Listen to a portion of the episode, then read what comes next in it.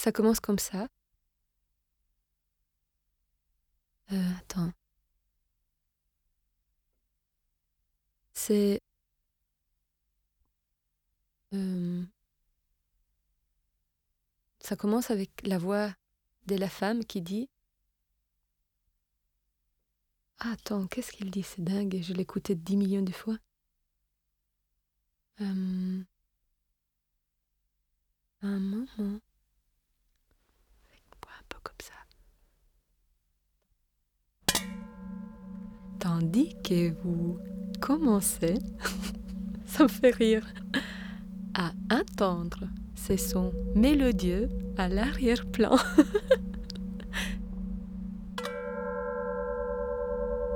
Et alors après, c'est l'homme qui répond. C'est ici qui commence un moment. Excusez-moi, ça me fait vraiment rire. Parce que toute la première partie, c'est pour te détendre. Moi, ça me fait rire, tu vois. Ces deux voix comme ça qui essayent à tout prix de te détendre. Un moment de confort très intense. Il vous faudra peut-être un certain temps pour y arriver. Bien comme ça. Cet enregistrement a été conçu pour préparer votre subconscient au changement. Anéantir tous les blocages. Et nettoyer toutes les ondes négatives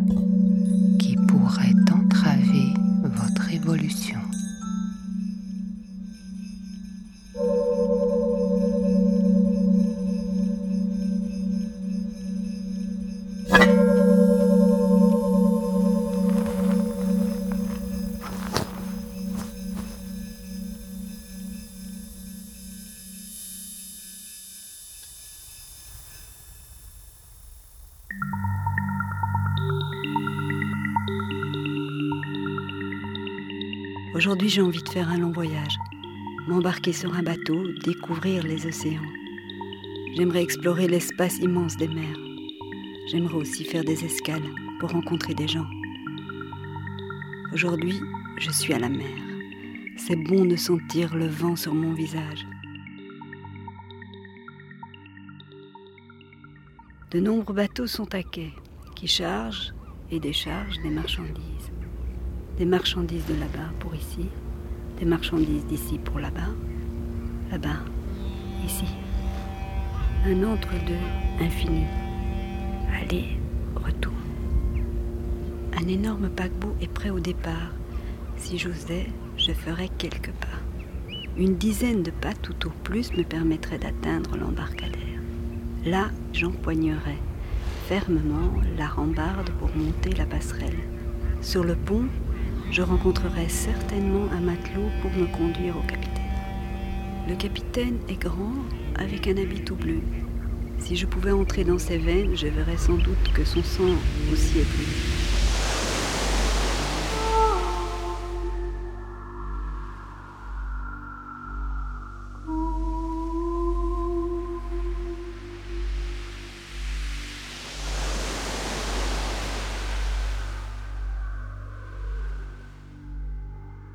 Ne savez plus qui nous sommes. Vous nous avez oubliés?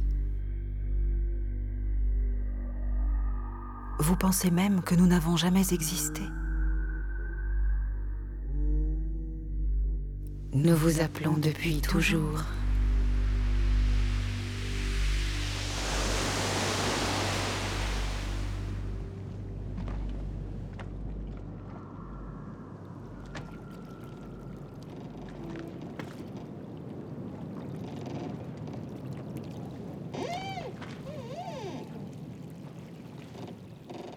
Est mon papa Mais qu'est-ce qui se passe Ma petite sœur Puis c'est quoi ce foutoir là? Pourquoi je suis là avec vous? Je vous connais, je vous connais pas Eh ben. Eh ben, moi, c'est. C'est Lucas. Bah, moi c'est Colette. Ah, enchanté. enchanté. Moi, c'est Alison. Enchanté. Enchanté. Moi, c'est Raphaël et je ne comprends pas du tout ce qu'on fait là. Enchanté. Non, mais moi non plus, hein. Quelqu'un a une idée? Non, aucune. Bon, euh, vous, vous aimez la mer? Non. Moi non plus, je n'aime pas du tout la mer. Et voilà que j'y suis. Completely nuts. Et en plus, euh, moi, je commence vraiment à me sentir un peu drôle là. Je me sens pas bien du tout. Eh bien, respirez. L'air iodé. Respirez, Colette, J'ai toujours eu le respirez. mal de mer, vous êtes pauvre. Oula, oula, oula hey. Oh, oh, Hey, oh. Restez assise, restez assise, madame. Vous allez nous faire Eh, tous... je- J'essaie de respirer. Vous allez nous faire tous chavirer. Eh, pardon.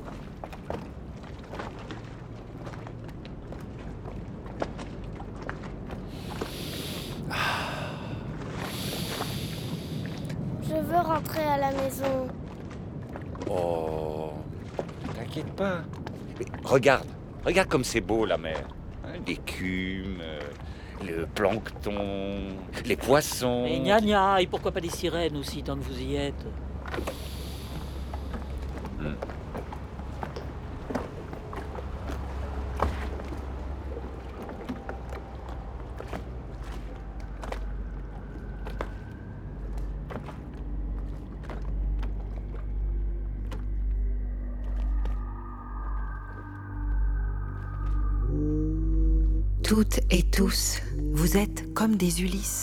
Avec vos odyssées singulières. Et vous naviguez aujourd'hui sur des mers plus qu'incertaines.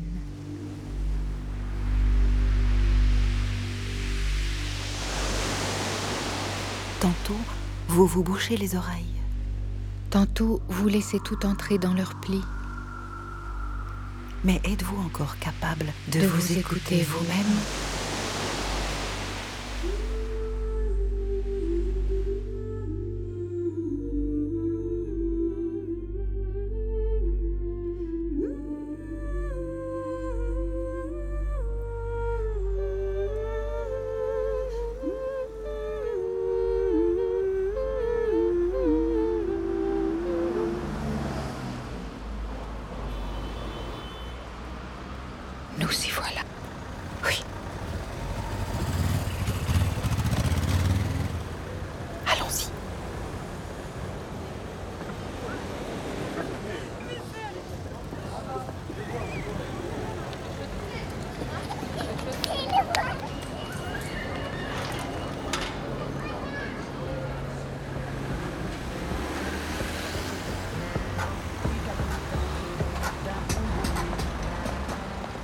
putains de machines qui font du bruit.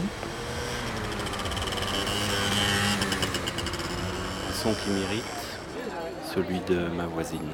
Dans les autobus. Le frein d'une voiture. Concret des avions, des trains, des voitures. Trafic. Écoute toutes leurs pensées. Mais tout simplement le vacarme, La violence. Et le hurlement des adultes. ce qu'on appelle parfois la communication. To be available at every moment. Fais tes preuves, quoi. Le temps, la mesure du temps, avec ce bruit de tic-tac perpétuel, Euh, les évaluations à l'école. je supporte pas, j'aime pas. Raphaël, où va-t-il Ah, je suis désolée. Il n'y a pas d'argent sur votre compte. Comment ça? La pension n'est pas arrivée? Non, il n'y a, il y a rien. On est pourtant déjà le 8. Les gens font pas attention, ils te cognent, ils te renversent. Ah, le fait que tout le monde pense que à l'argent.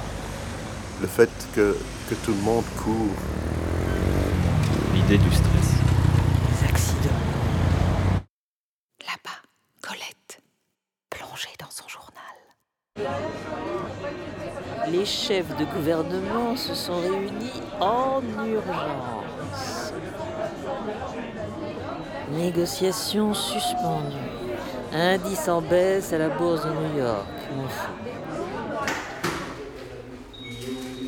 Bon, euh, qu'est-ce qu'on fait? Oui, mais l'argent va arriver bientôt. Ma pension va être versée, ça c'est certain. Une pensée qui m'effraie, c'est... De me dire qu'un jour, je n'arrive plus à penser positivement. Les conflits me stressent. Les conflits, euh, je veux dire les conflits personnels, ça me stresse. Trop de gens partout. Il y a trop de sons. J'ai besoin d'une relation au silence. Alison, mettons-nous là, près d'elle. Allô Oui, oui, je t'entends. Oui, mais c'est c'est complètement différent. et- Ça va me demander de transformer beaucoup de choses dans ma vie. Ça... I didn't... Listen, I, I can't hear you anymore. Je vais te rappeler, d'accord? Je, je te rappelle.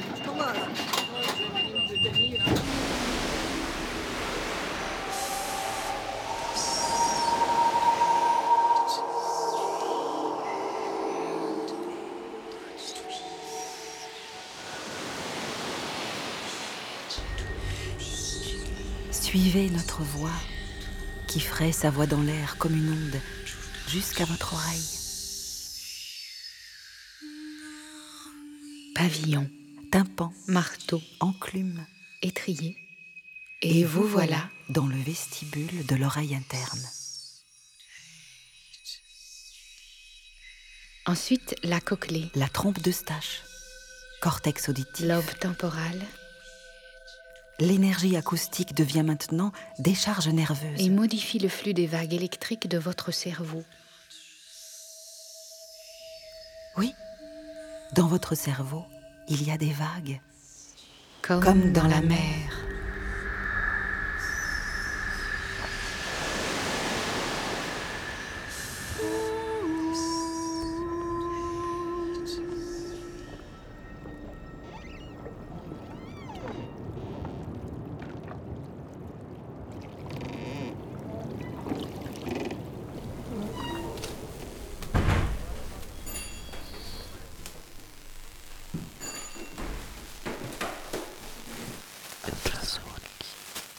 Ultrasone.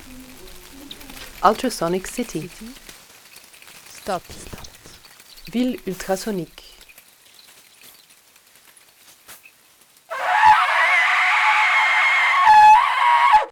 Act 1 The Limits. Human ears can perceive sound from 20 to 20,000 hertz. Let's illustrate these sounds. 20 hertz, 20,000. As you are listening to me through a radiophonic device, it could be that you heard absolutely nothing. So let's go a bit higher than 20 and a bit lower than 20,000. 30 hertz, 40, 50, 60, 75, 1000, 15,000, 16,000, 17,000, 18,000, 19,000. The younger you are, the better your hearing. The tone of the mosquito, a sound device to potentially scare away youngsters from public places, is 17,000 hertz. If you are able to hear this tone, your ears are still fresh. If not, well.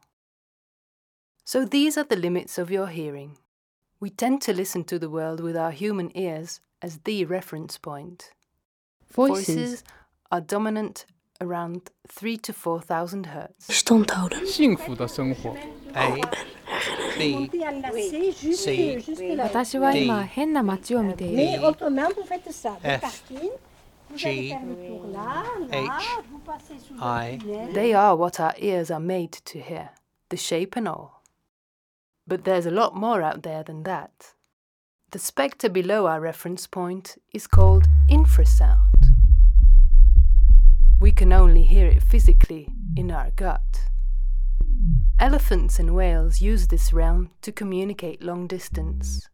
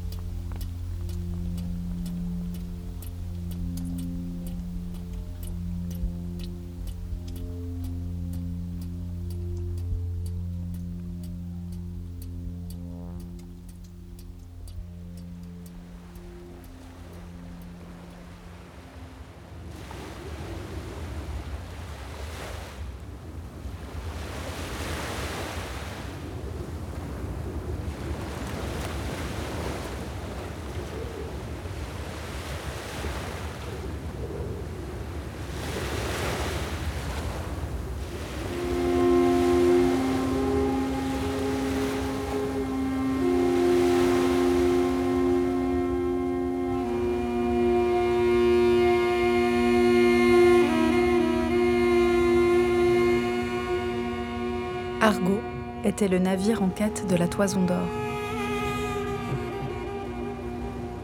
Il devait ramener la paix et la richesse dans son pays. Le seul vaisseau capable de dompter la mer Égée.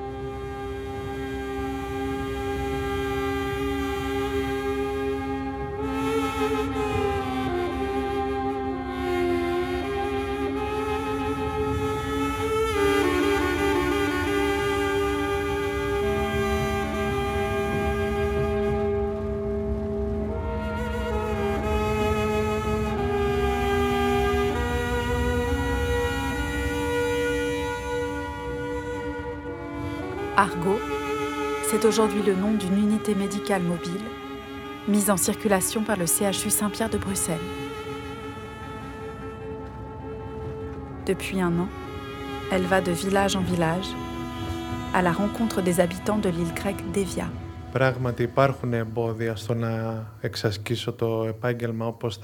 Il y a des obstacles qui ne me permettent pas d'exercer mon métier comme je le souhaiterais. Ilia est médecin. Il travaille dans le nord de l'île d'Evia. Το μεγαλύτερο εμπόδιο από όλα είναι η έλλειψη Le plus gros problème, c'est le manque de matériel sanitaire de base. το οποίο χρειάζεται όταν, όταν θες να προσφέρεις μία βοήθεια σε έναν άνθρωπο και σου λείπουν βασικά πράγματα. Je me souviens des cas où nous n'avions pas de pansements ni de fils de suture pour soigner les gens. Pendant les gardes, nous faisions face à un tel manque que nous avions honte d'affronter les patients qui venaient à l'hôpital. Par exemple, des enfants arrivaient avec des blessures ouvertes et il nous fallait un fil fin pour recoudre leur arcade sourcilière, leur menton ou leurs mains. Mais on était obligé de le faire avec du fil de suture plus épais en sachant que l'enfant aurait cela pour le reste de sa vie. Cette cicatrice.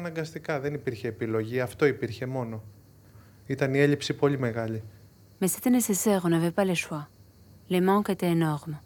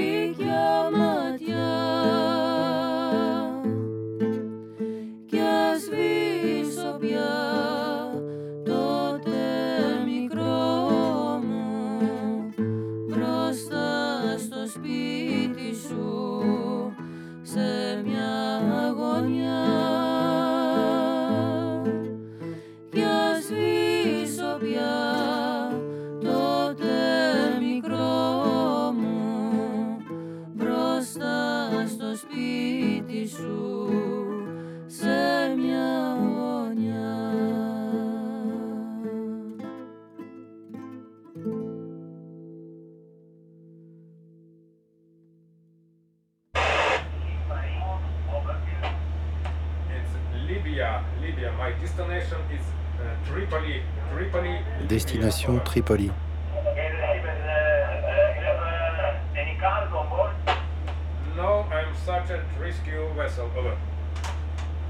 Ici, un bateau de sauvetage. Sì, partenza Aquarius. Ok. Sur ce bateau, il y a 13 000 personnes qui sont passées en un an. Ok, capita, procedi. Et c'est 13 000 personnes qui ont raconté les mêmes horreurs, les mêmes histoires terribles.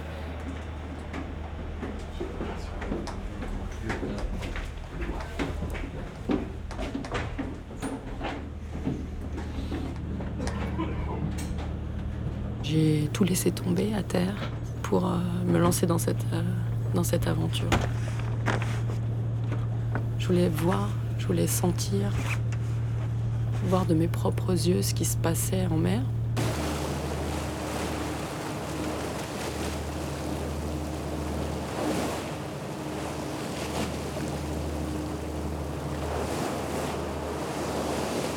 Donc le 3 octobre 2013, il y a eu le naufrage euh, à Lampedusa. Une embarcation qui a coulé au large des côtes, mais pas très loin des côtes. 400 corps qui ont été euh, alignés euh, sur l'île de Lampedusa. Je me rappelle très bien de ce jour-là où, où la mère de l'île de Lampedusa disait, appelait au secours et disait notre île est trop petite, il euh, n'y a même plus de place pour les vivants. C'était pas possible, c'était inacceptable de continuer à détourner le regard et à ne rien faire. Et donc à partir de, 2013, donc les autorités italiennes ont lancé l'opération Mare Nostrum. Donc c'était des navires de la marine militaire italienne qui ont été mobilisés pour faire du search and rescue au large des côtes libyennes. Ça, ça a duré un an. Plus de 140 000 personnes qui ont été secourues. Cette opération coûtait extrêmement cher à l'Italie. L'Italie a demandé euh, à l'Europe de transformer cette euh, opération donc, en une initiative européenne. L'Europe a refusé, mais l'a remplacée par l'opération Triton, coordonnée par Frontex, qui est l'agence de surveillance des frontières européennes. Mais leur mission, c'est euh, le border control. Eux, ils font de la patrouille des, des frontières européennes. Nous, humanitaires, on fait une opération de recherche et sauvetage des personnes en difficulté euh, en mer. On va dire la, la philosophie euh, est différente, la mission euh, est différente.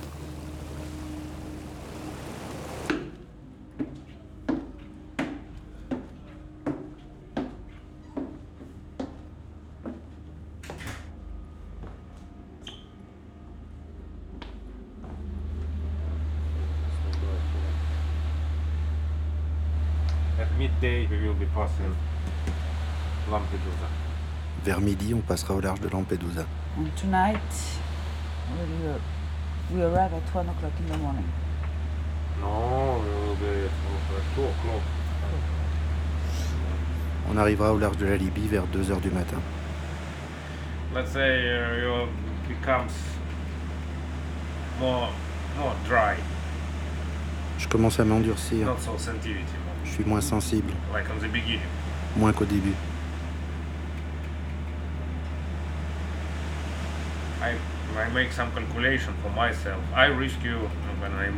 J'ai fait mes calculs.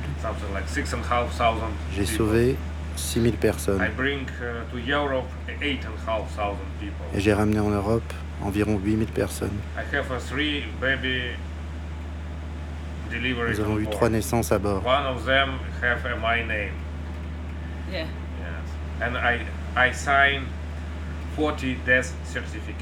J'ai signé 40 certificats de décès. They died on board. They were dead already. Some of them died on board, some of them certains sont morts à bord, certains étaient déjà morts.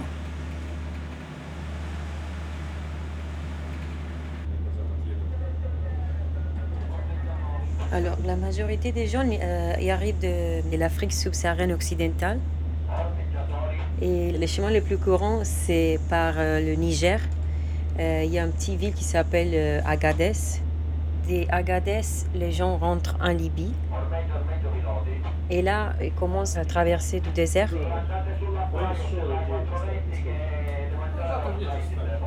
Les gens voyagent dans des pick-up. Ça peut prendre 4 jours, 5 jours, 3 jours. C'est très dur. Il y a beaucoup de gens qui meurent là, mais en fait, il y a beaucoup de gens qui meurent euh, dans toutes les étapes de, voyage. Après, euh, une autre étape, c'est Saba. C'est un peu au milieu de la Libye. Et après, les gens ils continuent au nord, euh, Beni Walid, Tripoli.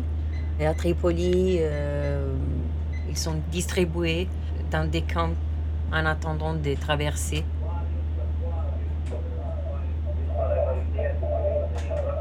En fait, c'est vraiment un numéro assez euh, petit des gens qui arrivent à traverser la mer. C'est déjà une grande, grande sélection. C'est ça que euh, des fois on a oublié de considérer.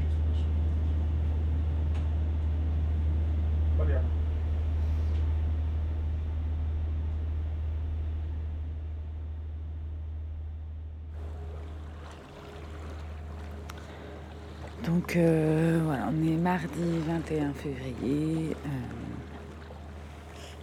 on est arrivé euh, sur la zone des sauvetages ce matin. On attend. Donc tout le monde se repose. Il se passe rien l'attente.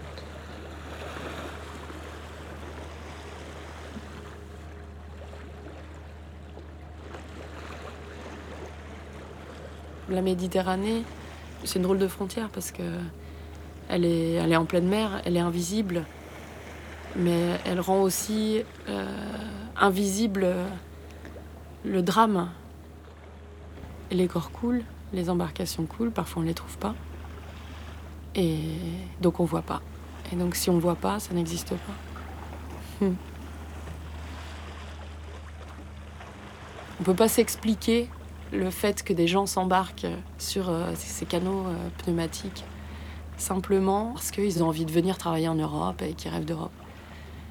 Quand ils sont sur cette embarcation, vraiment ce que j'ai compris, c'est qu'il n'y a, a plus de rêve, c'est le cauchemar absolu. Et on est vraiment ici, en pleine mer, dans un cauchemar absolu. Il n'y a pas de rêve. C'est. C'est même insultant, en fait. Mm.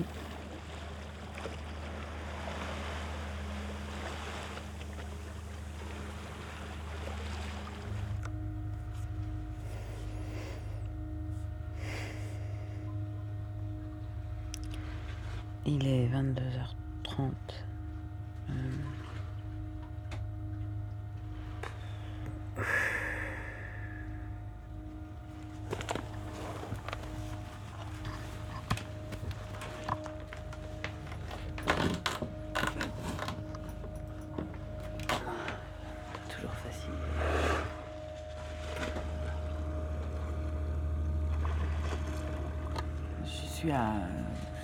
Deux ou trois mètres au-dessus de l'eau.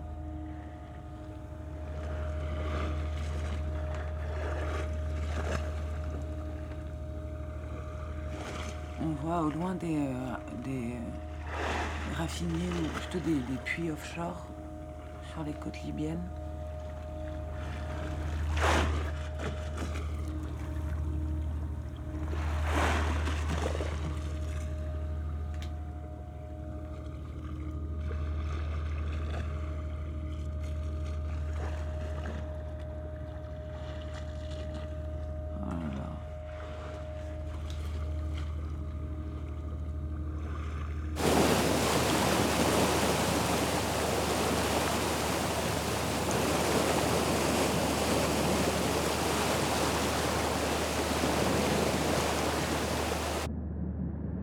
Le départ, c'était vers euh, quoi? 4h, 5h, 5h du matin. Au moment de monter, on prie Dieu de pouvoir quitter toute cette galère, de se refaire une vie de l'autre côté là-bas. Mon cœur, c'était à 100 à l'heure. 100 à l'heure. C'est le moment de partir. On y va. Ça dure, ça dure. Tu vois plus la côte, tu te retrouves, euh, tu regardes autour de toi, il n'y a que l'eau c'est le silence. Le soleil se lève, la route continue. Il y en a qui pissent, il y en a qui vomissent, n'arrivent pas à supporter les trucs de la mer. Voilà, mais on est ensemble, on ne va pas se chamailler parce que quelqu'un a pissé dans les bottes et tout ça. Non, non, non, nous, l'objectif est déjà calé là. C'est quitter la mer, quitter la galère là, vivant ou mort.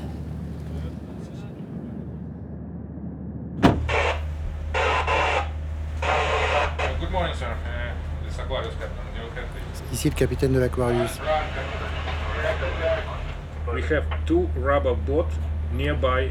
Nous avons deux bateaux pneumatiques près de l'Aquarius. Les gens ont l'air très fatigués. Environ 200 personnes. Les deux bateaux sont identiques.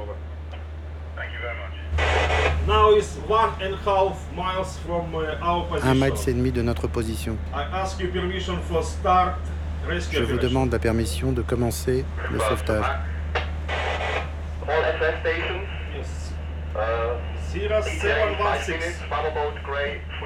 Les bateaux sont-ils endommagés? Non.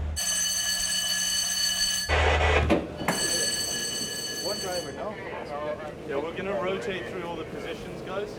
So Stefan will be leading when he wants me to take you, and so, yeah, so you'll learn all the positions on boat one as well as boat two. I mean, just for now, while we're on the crane, it's only the boat leader and the driver going. And all everywhere team, channel 6, change to channel 6, please. Changing to channel 6. Ces embarcations sont de type précaire et absolument pas faites pour prendre la mer et on n'en voit pas d'ailleurs qui arrivent en Italie ou à Lampedusa. Donc, euh...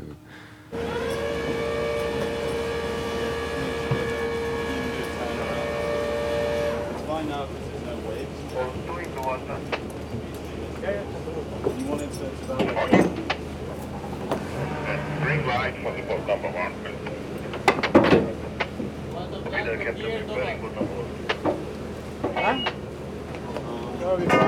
Les passeurs disent aux réfugiés que euh, la route va durer euh, 3 à 5 heures alors que avec l'Aquarius nous on met 2 jours et demi pour rentrer euh, en Italie.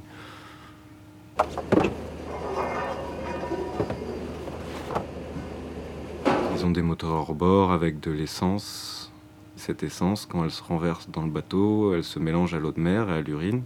Du coup, ça crée des brûlures sur les jambes, sur les fesses et le bas du dos. Et ces brûlures-là, pour euh, stopper cet effet chimique, il faut euh, laver les personnes à l'eau et au savon.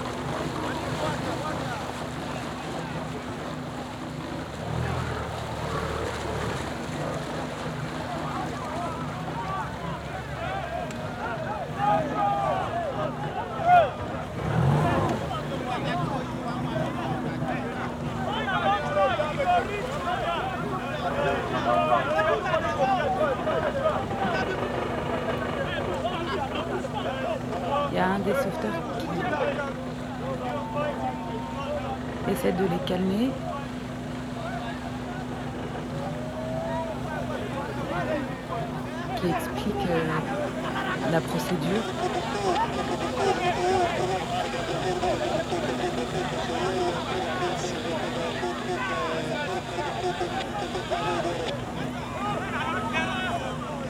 On s'approche pas trop près pour, éviter qu'ils montent à bord sans gilet de sauvetage.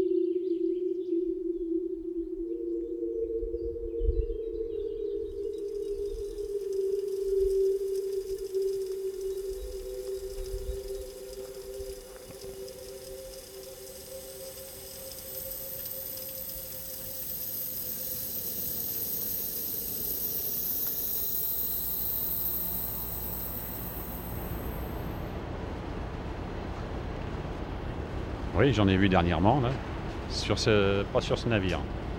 mon collègue, monsieur le, second, en a vu un qui lui était resté dans les cales, dans la cale euh, réfrigérée. C'était un Salvadorien qui a embarqué clandestinement, bien entendu, à, Puerto Limon. Et il s'est caché dans, un double fond du navire, là, ce qu'on appelle un duck kill. Et ce, clandestin du Salvador euh, s'est enfui en se cachant deux nuits dans, ce, dans ce ballast. Il a dormi sur la ferraille. Il avait mal au dos d'ailleurs. Et le deuxième jour, il s'est présenté dans une coursive. C'est moi qui l'ai trouvé d'ailleurs. il s'est présenté, oui, il a, bien été obligé de se présenter. moi, je l'ai pris pour un docker qui s'était égaré à bord. Mais en fait, avec quelques mots d'espagnol, on a réussi à, savoir d'où il venait. D'ailleurs, il s'était fait des amis à bord. Pendant tout le retour, il a, servi, euh, il a aidé à faire la peinture du bateau et il vivait avec l'équipage. Et l'équipage lui a fait un petit cadeau, là, donné une petite, euh, quelques billets pour essayer de tenir euh, quelques jours à Bruxelles. Alors j'espère qu'il a réussi. Ouais, c'est une belle histoire.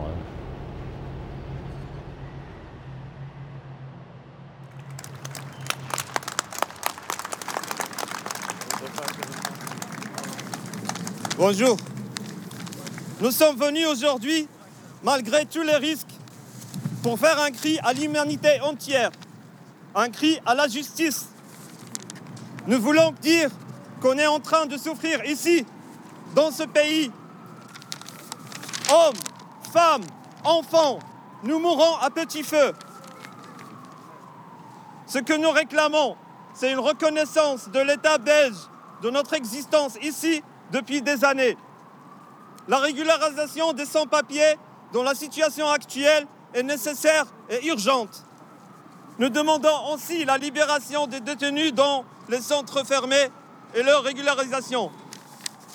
On est des citoyens et on revendique nos droits. On en a marre d'être considérés comme des inconnus étrangers non désirés. Abandonnés par ce système, nous lançons aujourd'hui ce cri de l'injustice qui nous tue. Justice, liberté, papier pour tous.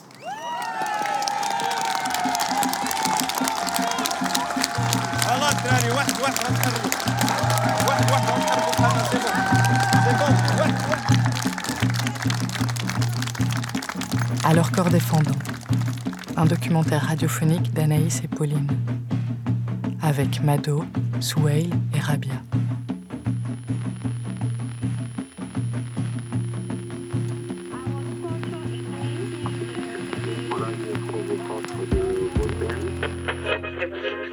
Double tentative de passage en force de migrants africains dans l'enclave espagnole de Melilla, l'immense barrière qui sépare l'Afrique de l'Union européenne.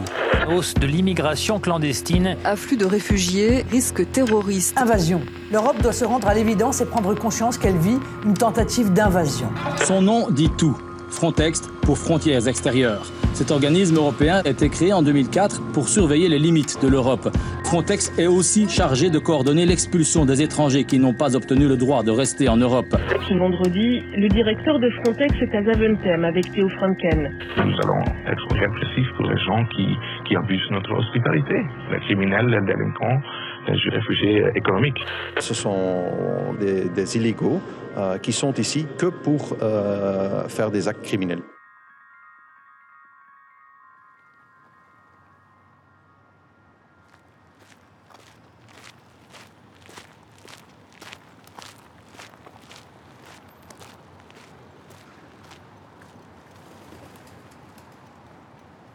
Je m'appelle Rabia. Je suis militant euh, sans papier ici en Belgique. Et je suis d'origine marocaine, Marrakech.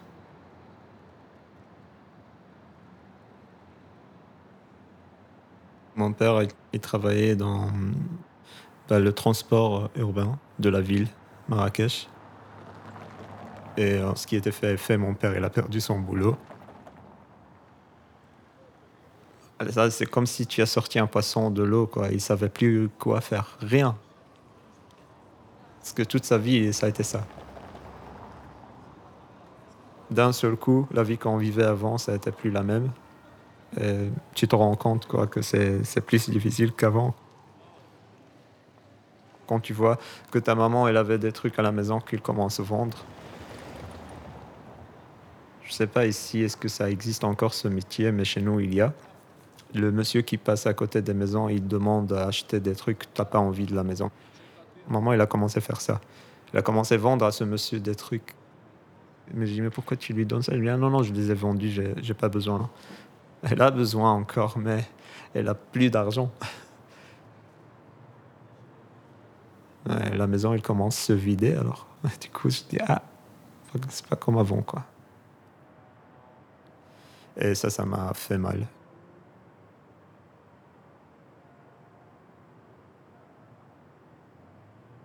J'ai commencé à décider de travailler, mais j'étais pas bien payé. J'avais 13 ans, 13 ans, 14 ans. Je travaillais minimum 10 heures.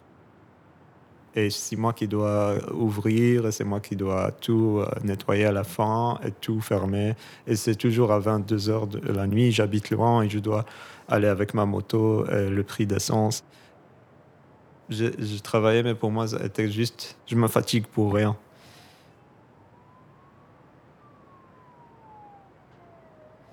C'est pour ça, après, quand j'étais un petit peu grand, quand je voyais mon oncle qui revenait de l'Europe et qui travaillait pas longtemps, quoi. Il travaillait 16 heures euh, normales, ou des fois même moins, ou des fois, quand il n'a pas de travail, il est payé quand même par l'État et tout. Moi, j'ai dit, moi, j'aimerais y aller aussi. Je veux aussi avoir un travail digne et avoir gagné pour aider cette famille.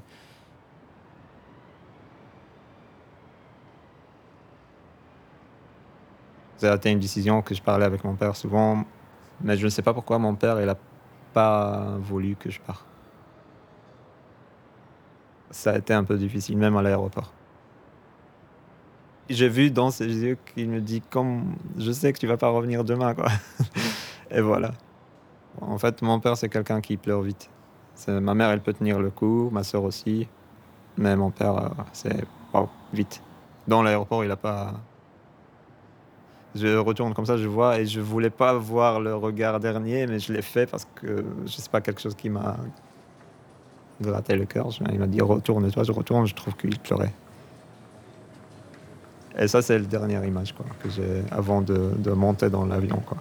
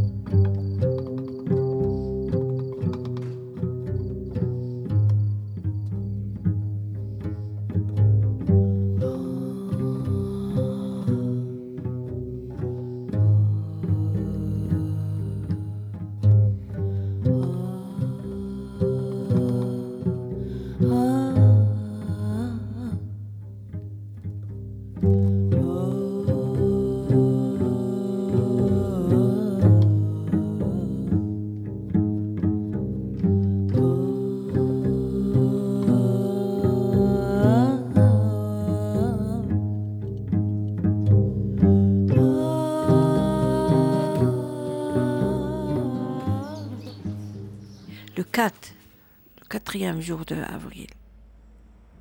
C'est le printemps. Ce jour-là, j'ai amené mes enfants chez leur tante. Je les laissais là-bas.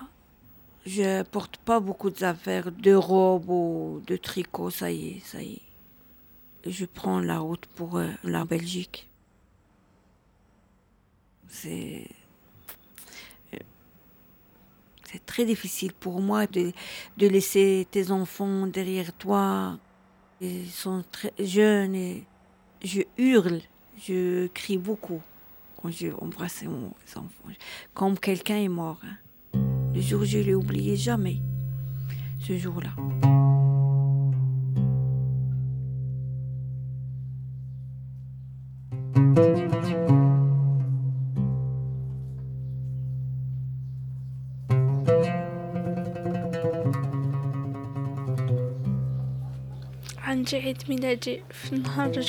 J'ai mon anniversaire euh, vendredi. Le 12 de ce mois. J'aurai 15 ans. Maman n'est pas là. Papa Papa est mort.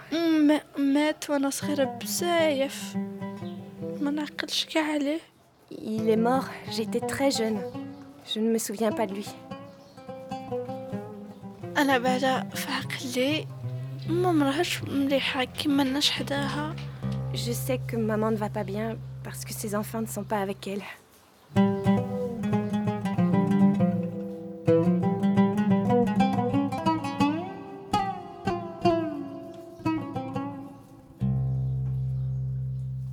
Je voudrais la voir.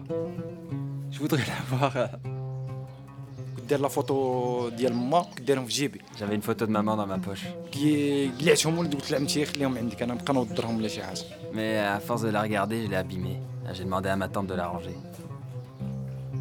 ولكن كي نبغي نشوف ماما ولا نذكرها كنقول لها جيب لي لي فوتو نشوفهم Quand je veux voir maman, ou quand elle me manque, je demande à ma tante de sortir la photo.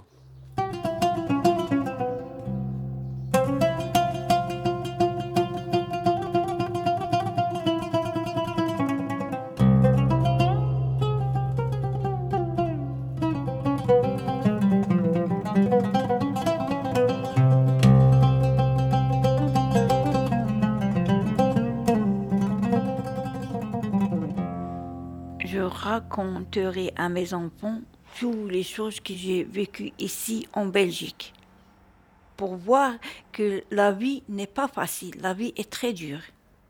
Euh, Quand tu es au Maroc ou un autre pays, tu deviens l'Europe comme un paradis. Mais non, c'est pas comme ça.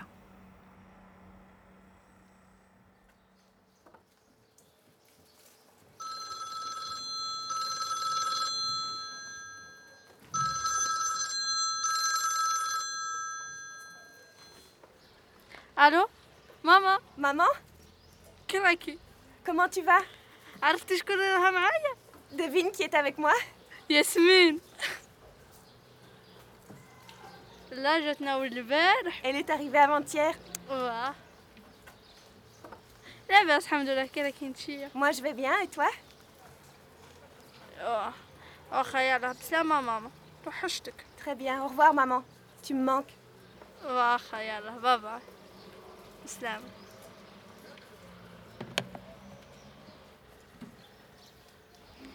Les rues de Oujda. Marcher dans les rues de Oujda, ça te manque? Oh Oui, ça manque beaucoup. Oujda, c'est ma ville, que je suis née là-bas, que j'ai vécu, que c'est là-bas ma première naissance. C'est à Oujda. Et quoi, tu as une deuxième naissance? Deuxième naissance en Belgique. oui, c'est en Belgique.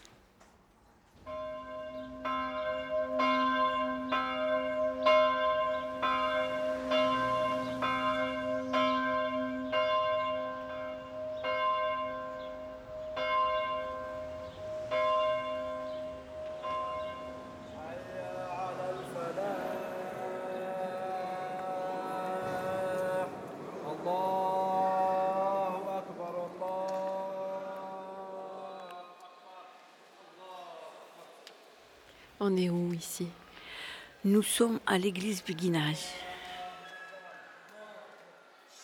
Ici, c'est la mosquée. Nous faisons ici la prière. Il nous laisse notre liberté de faire notre euh, religion. La religion musulmane, la religion juive et la religion catholique sont des religions qui sont sœurs. Tu m'expliques comment t'es arrivée à l'église du Béguinage J'arrivais à l'église de Béguinaz par un personne qui me dit Viens, Rabia, je dois t'apporter à l'église de Béguinaz qui se trouve à Bruxelles. Pour les papiers, tu dois aller là-bas.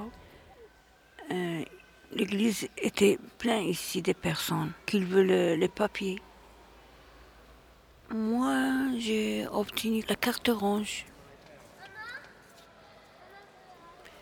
La première chose qu'il m'a dit ici, toi tu es une femme âgée, tu n'as pas le droit à un contrat de travail ou un permis de travail. J'ai pas le droit de sortir hors de Belgique. tous les trois mois, je dois aller à la commune pour renouveler. À trois mois, trois mois, trois mois. Et ici, il demande quelqu'un qui est capable de rester toute la journée à la cuisine et de faire la cuisine à 200 ou 300 personnes ici. J'ai dit, moi, je prépare le harira, je prépare le couscous, je prépare beaucoup. Comme, comme je suis leur mère, tu sais.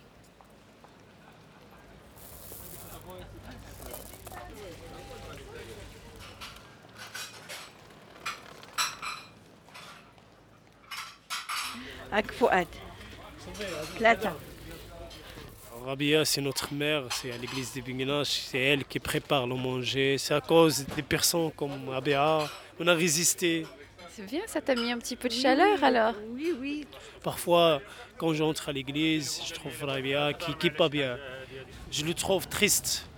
Surtout, c'est un mère qui, qui est plus ou moins, je pense, 5 ans ou 6 ans, qui n'a pas vu ses enfants.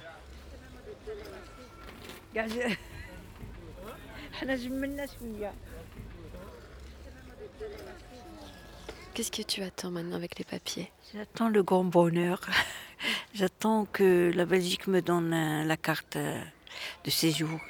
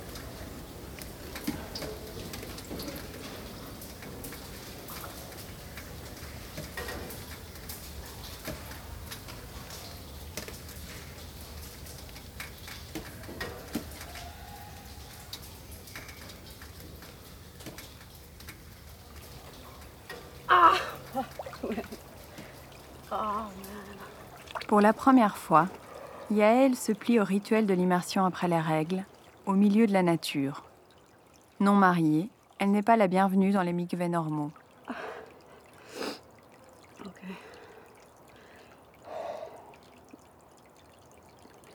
ברוך אתה אדוני, אלוהינו מלך העולם, אשר קידשנו במצוותיו וציוונו על הטבילה.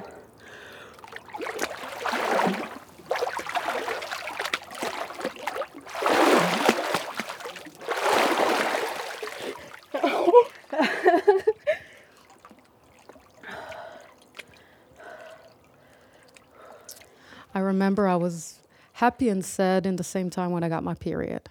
It was a bit of a weird point in my life. Uh, I was 12, and when I got my, my period, I was like, okay, I'm a woman now. Now the set of expectations would be totally different from me. And of course, around that age, I also started to, you know, understand more my sexuality.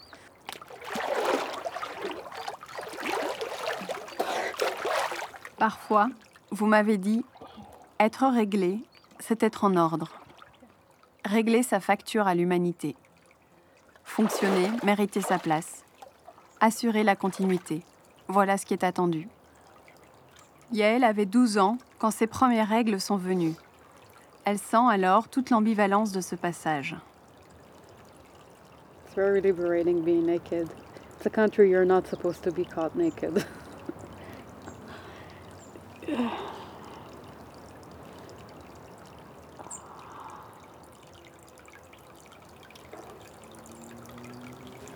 my body is a, a map and a biography of my mistakes.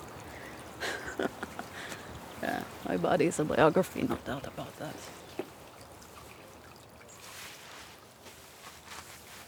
By the way, this is a scar from the army.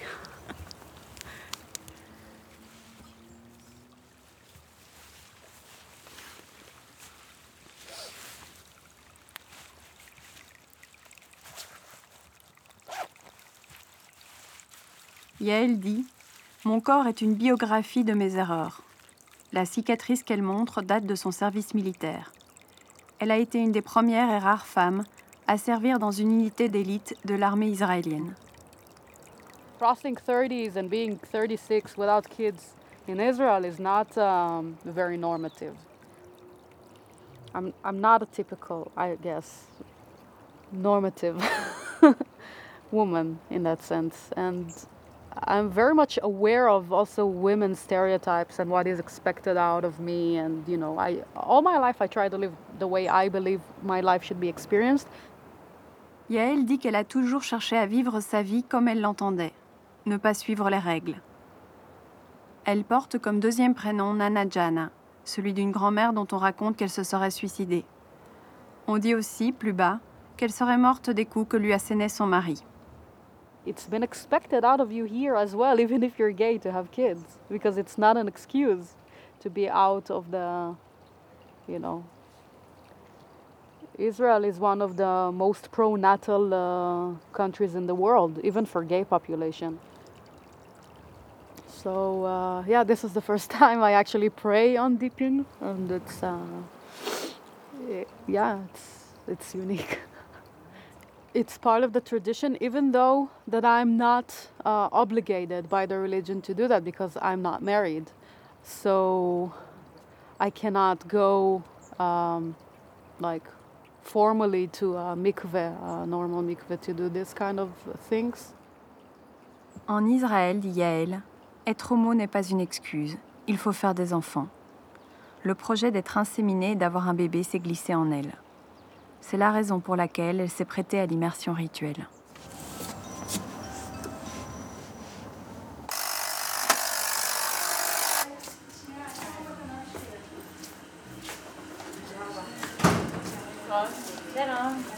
On rentre dans le mikvé, on prend une serviette. euh, c'est un espèce de bassin en fait euh, à l'intérieur d'une pièce. Euh, et donc il faut être complètement propre avant de se tremper dans le mikvé. Euh, enlever les objets qui pourraient faire que l'eau ne touche pas certaines parties du corps. On va euh, considérer que le vernis à ongles, euh, ça bloque le passage de l'eau et qu'il faut l'enlever. que des, objets qu'on ne peut pas enlever, ben, il faut les enlever quand même. Moi, ça m'est déjà arrivé à Amsterdam que la dame voit mes croûtes de sang et qui me disent Mais tu peux pas les gratter pour les enlever Et J'ai dit Non, merci.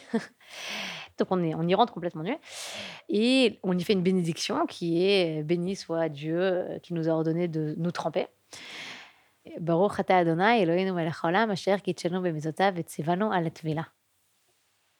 Euh, et là, très souvent, en fait, les femmes ne se baignent pas seules. Il y a une euh, préposée en fait au bain qui est là avec elles et qui va vérifier qu'elles ont immergé la totalité de leur corps à l'intérieur du bassin et donc qui disent euh, cachère à chaque fois que la femme se trempe et que euh, elle s'est immergée totalement. Et donc quand vous rentrez dans un mikvé, ben, vous entendez en fait la préposée au bain qui dit cacher, cacher, cacher. Ça veut dire qu'à chaque fois en fait la femme est remontée et a replongé dans l'eau. Et puis après on en sort, on se rhabille. Euh, souvent la préposée au bain vient vous souhaiter des bonnes choses et surtout des enfants mâles. Euh, et, ce qui est en fait attendu à la sortie du mikvé, au mikvé on y va la nuit, à la nuit tombée. Euh, c'est une sorte d'obligation sexuelle. C'est-à-dire, s'il y a eu un tabou sexuel pendant 12 jours, qui est une interdiction totale, maintenant, en fait, à la sortie du mouvement, on est censé avoir une relation sexuelle, euh, qu'on ait envie ou qu'on n'ait pas envie. Euh, je crois qu'il y a très peu de femmes qui ont des relations sexuelles à la sortie du mouvement.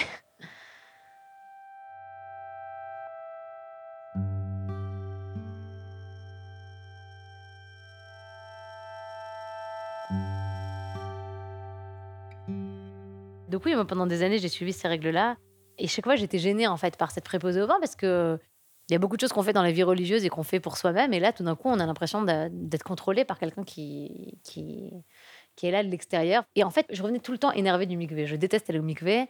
Euh, c'est extrêmement problématique en fait dans notre vie de couple et pas que pour la mienne hein, mais euh, ce mikvé ça me met dans un état en fait de, répulsion de d'opposition au sexe euh, euh, donc en fait tout le contraire de ce que c'est censé apologétiquement créer hein, puisqu'on me raconte souvent que pourquoi est-ce qu'on interdit aux femmes et aux hommes d'avoir des relations sexuelles pendant 12 jours? Et ben c'est pour justement retrouver le feu de la première fois. Et du coup je me suis sentie un jour je me suis dit mais j'en ai marre en fait pourquoi je l'appelle? Je peux très bien me tremper toute seule et donc je je me suis trompée toute seule et c'était une sorte de libération.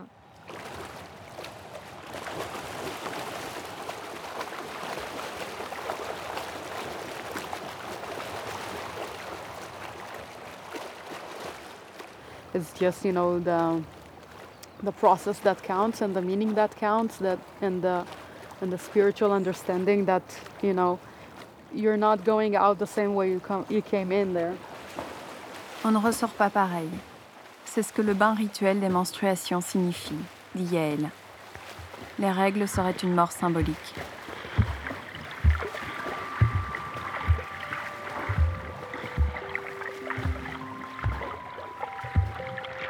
Apnée. Je me tiens à l'orée de vos voix comme au bord d'un bassin. Plongée. Peut-être est-ce pour ne plus entendre le monde.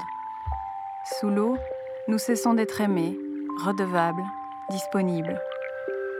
Nous cessons de répondre, d'accuser réception, d'émettre. Nous sommes contenus par une peau fluide. Et tous les mouvements sont possibles.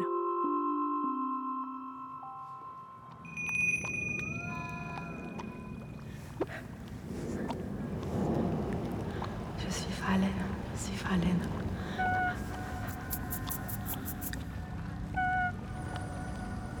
Et je suis sourcière.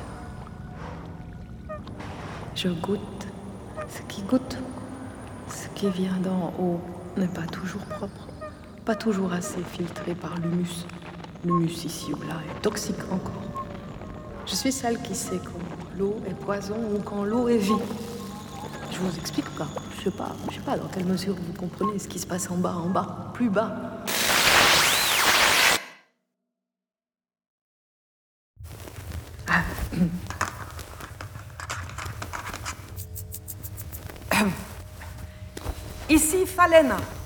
Je suis née dans la couvrie 43 à 1500 mètres de votre surface.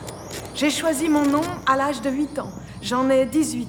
Je cherche un geyser pour vous expédier ces mots, qu'ils jaillissent sous le ciel, dans l'espoir que vous les écoutiez. J'ai décidé de vous adresser ce témoignage après avoir écouté les voix de nos ancêtres à travers cet artefact. Alors c'est bien d'avoir quelqu'un. C'était une amie à moi qui me disait Prends-toi un homme pendant cette ménopause. Et elle a, elle a raison, je trouve. Oui, cet artefact est resté plusieurs siècles exposé à la bibliothèque 78. Il est antérieur à la Grande Vague.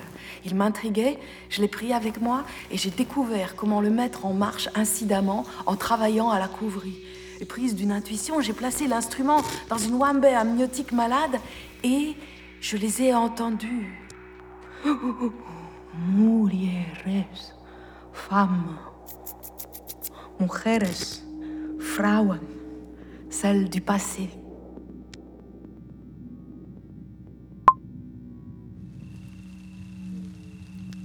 quelqu'un à, à côté de toi qui, qui, qui te soigne et qui te trouve belle et qui, qui veut faire l'amour avec toi, qui, euh, qui veut te soigner, tu vois, euh, dans le lit et tout. euh, ouais. Pour moi, c'est ça, prendre un homme. Un- quelqu'un qui te soigne. Ouais.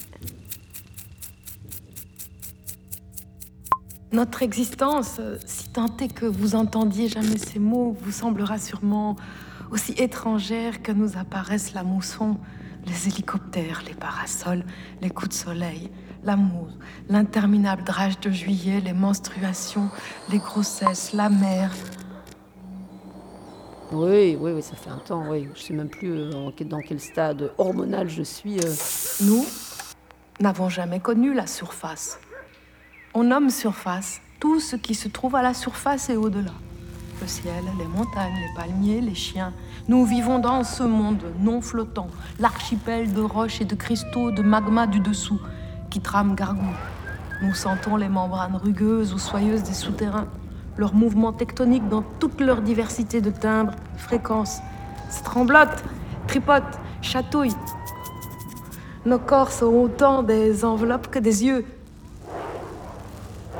Le corps de nos ancêtres de surface, qui sont encore les vôtres, peut-être, si vous existez, je les imagine comme de la poudre, des interfaces mal finies, trop loin du ciel, trop loin du sol, jamais pressées de nulle part. Le contact du vent, le contact du vent, du soleil, je l'imagine lointain, froid, indifférent. Comment était-ce Comment est-ce de pas se sentir pressé entre l'argile et le basalte, de pas savoir où l'on termine et où le monde commence?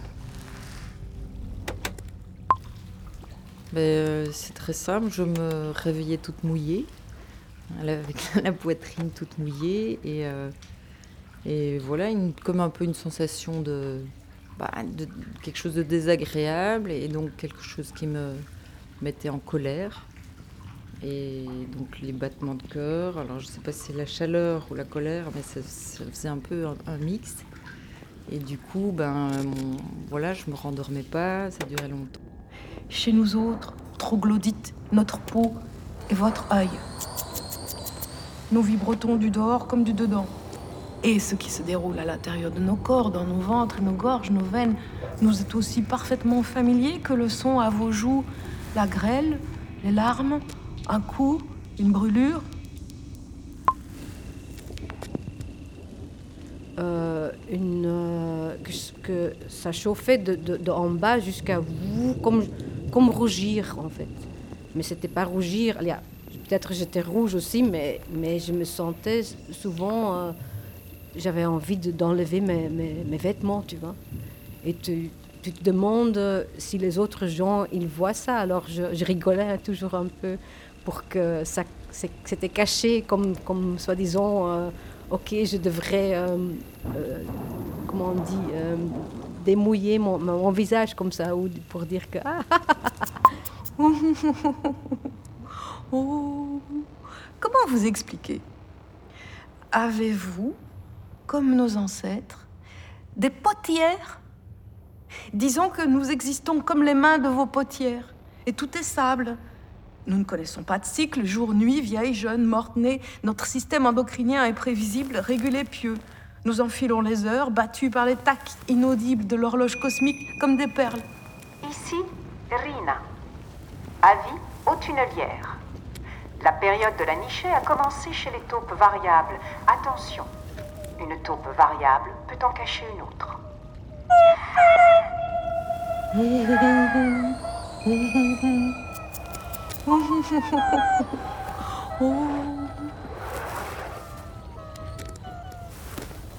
Nous sommes à l'équilibre. La température des galeries aussi peu. Nos organes varient encore moins. J'ai entendu, entendu que la surface, c'est tout autre chose, selon la saison. J'ai souvent plusieurs fois entendu, il n'y a plus de saison. Peut-être y en a-t-il plus? Mais s'il y en a, elle tranche une ligne temporelle qui nous est exotique. Lent, ou la nuitée. Il y avait Brumaire, Vendémiaire, Midsommar, Herbst et Primavera. Et cette chose terrifiante qu'on appelle la mousson, ça me terrifie vos histoires de mousson, de fièvre jaune, de tigre. Vous, vous me terrifiez encore plus, vous, vous, vous qui viendrez après nous si nos descendantes remontent. J'allais chez une tante. Elle avait un, un bébé qui, était né un peu avant mon, plus âgé, là, 3-4 mois. Alors je regardais le bébé j'avais peur. Oh, je dis, mon Dieu, mon Dieu, qu'est-ce que, qu'est-ce que je vais faire avec un bébé, moi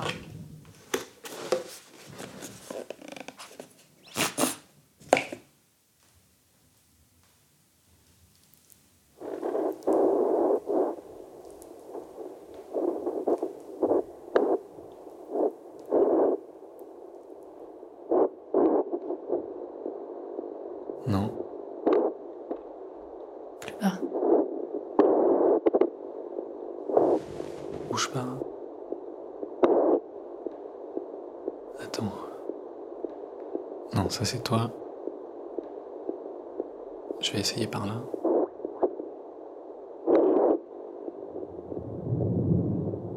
Tu l'as entendu? Il vient de passer. Il joue à cache-cache. Hein. Attends.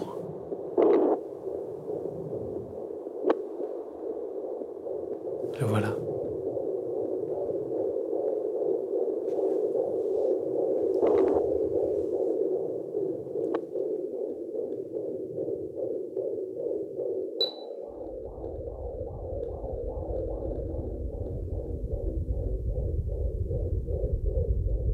C'est un son qui n'existe pas dans la nature.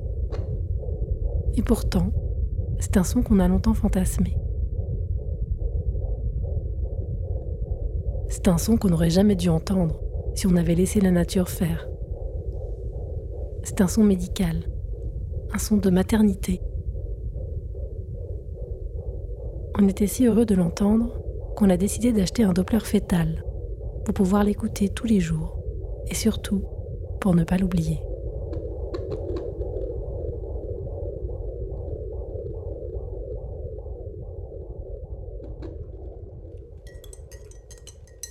Pas de mystère dans la famille.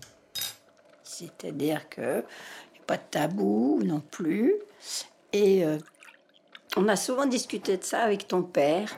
On avait chacun euh, des modèles familiaux bien marqués. Raconte-nous juste, papa, cette histoire de. Enfin, en tout cas, ce que ta mère raconte sur euh, ta conception. Ah ben, ma mère elle racontait un truc assez extraordinaire. hein. C'est que un soir du 14 juillet, euh, euh, mon père avait dû être impressionné par le défilé. Et du coup, euh, le soir, euh, bah, ils ont fêté le feu d'artifice, bien sûr, très très fort. Quoi. Donc, il semblerait que j'ai été conçu le soir du 14 juillet. Puis, puis bon, après, moi, je suis pas particulièrement intéressé par les défilés militaires. hein. Enfin, le 14 juillet, c'est aussi le bal. Enfin, c'est pas, pas que militaire quand même. Ah ben euh, oui, c'est sans doute le bal, quoi. Oui, oui, c'est possible. Mais euh, toi, maman, tu, tu sais euh, où ça s'est fait et, et quand ça s'est fait? Ouais.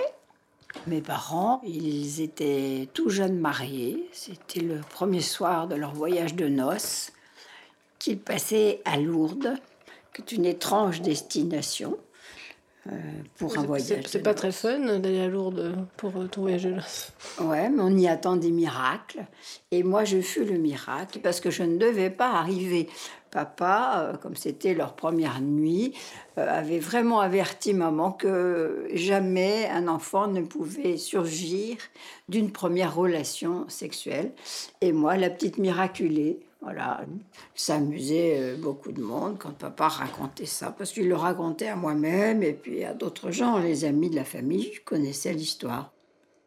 Et alors pour moi aussi, enfin en tout cas, il n'y a, pas- y a pas du tout de mystère sur euh, ma conception, parce que je crois que c'est, on connaît même euh, le jour, non C'est pas ça? Ouais, le 17 juin à 15h. 1900 81. Et alors pourquoi 15, Parce que, 15 heures Parce que bah, ton père avait assuré sur son agenda cette partie de l'après-midi. On suivait des préceptes euh, tout à fait euh, précis. Euh, des gens qui avaient fait 68, qui commençaient à se poser des questions sur la conception. Et le fait d'avoir une relation sexuelle multiple le jour même de l'ovulation, ça assurait la venue d'un garçon. Ah bah bravo. Voilà, parce que ça a complètement foiré ce truc-là. hein.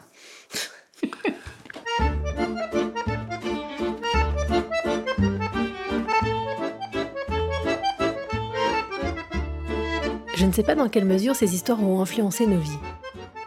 Mon père est bon vivant, mais ma mère est plutôt anticléricale. Et moi, j'ai jamais vraiment été un garçon manqué. Mais voilà, ces histoires font partie du patrimoine familial et on se les passe de génération en génération. Et maintenant que je partageais avec mon conjoint l'envie de fonder une famille, elle me paraissait plus importante qu'avant.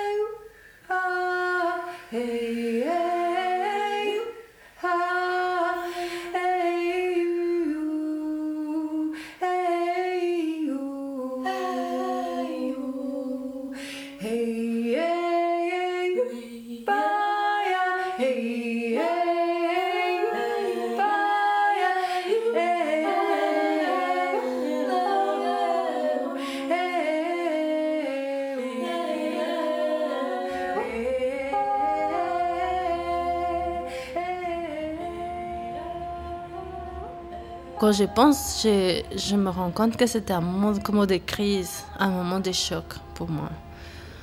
Donc, euh, tu, tu es enceinte, tu réalises pas qu'est-ce que c'est d'être mère. Moi, je pense que je réalisais pas en tout cas. J'étais là, oui, un bébé, chouette, chouette, chouette.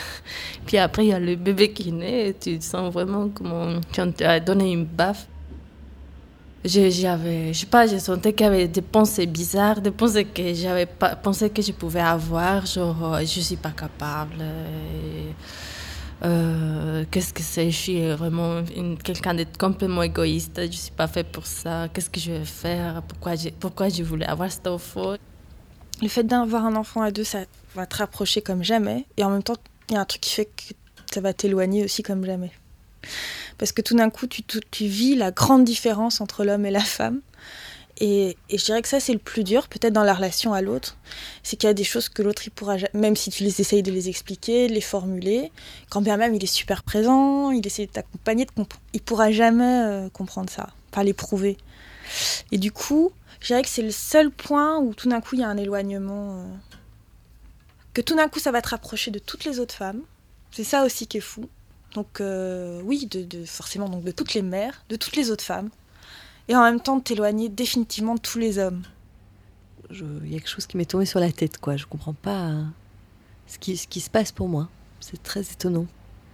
Je comprends pas du tout pourquoi, en fait. C'est quelque chose. euh, Qu'est-ce qui s'est passé dans la, une sorte de brisure par rapport euh, à, mon rapport à moi-même? Ça, vraiment là, je comprends pas. Autant je je, je, je comprends justement que- quelle est. J'ai une distance par rapport à moi-même en tant que mère. Je peux me regarder, je peux voir quels sont éventuellement mes, mes points faibles. Ou... Pour moi, c'est beaucoup plus compliqué de, l'autre face. De... C'est-à-dire comment être. Rester une, femme, vraiment, presque. Enfin, je, je reste une femme, mais en tout cas, comment continuer à travailler, euh, explorer mon rapport au corps, mon rapport à, la- à l'amour, etc., tout en étant mère. Ça, c'est plus compliqué. Et c'est pas- et c'est pas naturel. Sûrement qu'il y a eu un changement, mais il s'est fait en- normalement, en douceur. Je pense que ça s'est adapté. Ça s'est fait tout seul que je m'en suis pas rendu compte. Mais je me suis pas sentie. euh, non. J'ai pas senti que ça avait. Ben, peut-être, mais ça m'a pas dérangé ni affecté, dans le sens que j'imagine que c'est ce que je voulais. Moi, abeille, c'est, j'ai toujours fait ce que je voulais. J'ai toujours été indépendante, j'ai toujours parti en voyage sur des coups de tête, j'ai toujours euh, laissé des mecs qui me gonflaient comme ça en partant avec mon belchon, j'ai toujours fait ce que. Je me suis jamais senti euh, aucune attache, j'aime pas du tout euh, être contrôlée, j'aime pas les boulots que j'aime pas, je, pars. Là, maintenant, ma vie, elle joue à deux. C'est sûr que si je pars, il faut que j'amène Santiago. Je peux toujours continuer à partir, mais il faut que je l'emmène avec moi. C'est ça, maintenant, je, dois m'occuper de quelqu'un qui est tout petit puis qui va grandir. Ouais. Je pense que c'est ça la part la plus. C'est que je me rends compte tous les jours qu'il il va être là tous les jours puis il va être là pendant longtemps, en fait. Toujours avec moi, tu sais. Y a pas... Là, ça fait cinq mois, six mois presque. Puis je me rends compte que il- il- tous les jours, il est là depuis ce temps-là. Ça passe vite, puis je m'en rends pas compte, mais. Mais c'est fini, l'abeille toute seule. ouais. C'est ça le plus important. C'est vraiment un don de soi de faire un enfant. C'est fort. Je pense que chez les femmes, quand ça arrive, c'est. Je le sentais là, dans mon ventre, c'est drôle. Mm.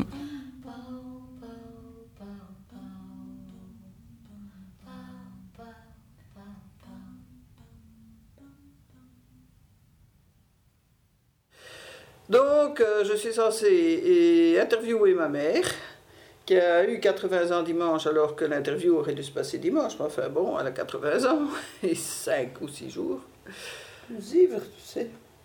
Ben oui, je zivre, parce que je suis un, un curieuse donc j'ai le droit de Ça, zivrer. Oh non, pas nécessairement. Ah si, et je dois même faire zivrer le babeleers. Ouais, Donc, euh, alors si le babeleer ne veut pas zivrer, j'y peux rien. Donc, euh, ma mère, ben, tu, tu vas dire, hein, euh, Ben, elle a si t'as- 80, j'ai 80 C'est ans. elle a- Et je suis née dans la maison où j'habite toujours. Où ça? Ah, Où est-ce ça, qu'on je ne est? dis pas. En 1920, je suis née. Et c'était la commune de Laken à cette époque-là. Et maintenant plus? Non. Maintenant, c'est Elle plus a la été commune? annexée à Bruxelles en 21. Oui, mais on appelle ça, Laken. on appelle encore Laken, hein, aujourd'hui, quand même. Non. Maintenant, c'est Bruxelles 2e district, c'est-à-dire 1020. Oui, mais quand on parle de Laken, on sait où c'est quand même, hein? Oui, mais euh, ce n'est plus, officiellement, ce n'est plus Laken. C'est. Bruxelles 2e district. Moi, quand je dis que je suis Lakenoise, on sait quand même d'où je viens. Ouais.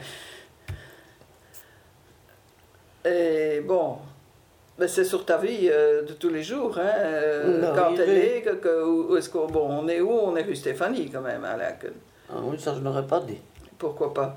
Ah donc tu as, certain vraiment des problèmes Ben un non, certain ben- anonymat. Ah bon, tu as peur des cours de... Oui, je désire. Ah bon.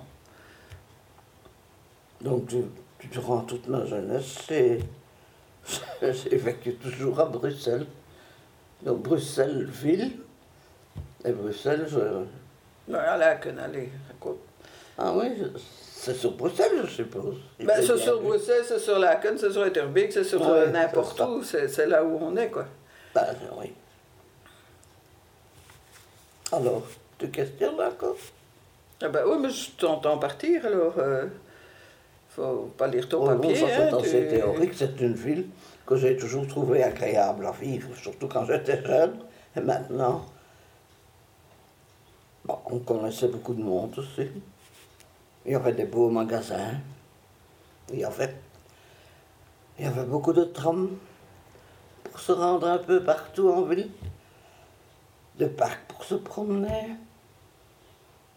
Bon, ça c'est très général. On va un peu Ouais. revenir euh, à mille... Bon, pas en 1920, parce que là, tu t'en souviens plus. Non, non. Mais n'empêche que tu es, né dans ta maison, je suppose. Oui, bah oui, j'ai mis. Oui. Je suis née dans la maison où j'habite toujours, je l'ai Mhm. dit au début. Oui, oui, d'accord. Voilà. Et... euh, Comme ça, j'ai pu m'occuper de mouvements de jeunesse et tout. Mais il y a eu la guerre alors. Je vais un peu vite peut-être, mais en 40, il y a eu la guerre, l'occupation. Mon père a fait la résistance, il a été arrêté, mort dans un camp d'extermination. Nous avons connu son décès en 44 après des recherches très pénibles. Alors je de- tout de suite à l'après-guerre. Alors ce fut le- l'euphorie de la libération pour les autres. Pour nous, on cherchait toujours. Alors je me suis fiancée, mariée, j'ai eu deux enfants. Ma maman a vécu dans la maison, dans la même maison jusqu'en 72, où elle, où elle est décédée. Et mon mari est décédé d'un cancer en 74, à 56 ans. Et pendant tout ce temps, Bruxelles, ou Laken, comme tu veux, est restée la ville où je me sens chez moi, en parlant français et parfois bruxellaire. J'ai pu m'occuper de questions sociales de les autres, bruxellois ou étrangers. Tout est possible à Bruxelles. Mais nous sommes frondeurs et nous n'aimons pas qu'on nous embête avec des questions linguistiques.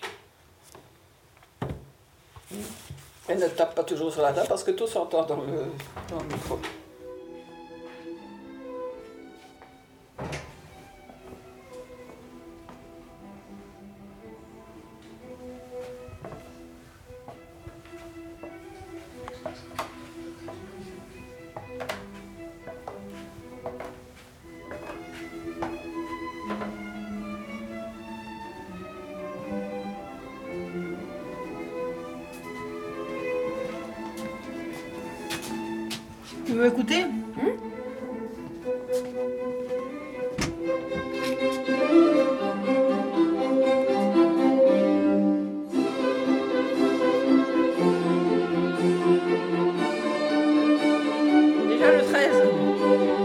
Série-là.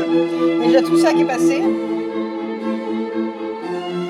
C'est ce que j'a- j'avais à Auxon dans ma voiture. Tu veux rentrer pour écouter? Non, ça, va. C'est quoi ça? C'est un micro. Regarde, écoute. Mets ça sur tes oreilles. Ah, pour mes oreilles, ça va pas, non? Avec tout ce que tu as fait dans la maison, ce que tu as fait, c'est étonnant. Mets ça sur tes oreilles. Non, je vais pas mettre ça sur Regarde, mes oreilles, ça va essaye. pas. Non, essaye, on voit. Non, je vais pas mettre ça Regarde. sur mes oreilles, mais ça va pas. Mais pourquoi je mettrais ça sur mes oreilles? C'est l'horreur. T'entends?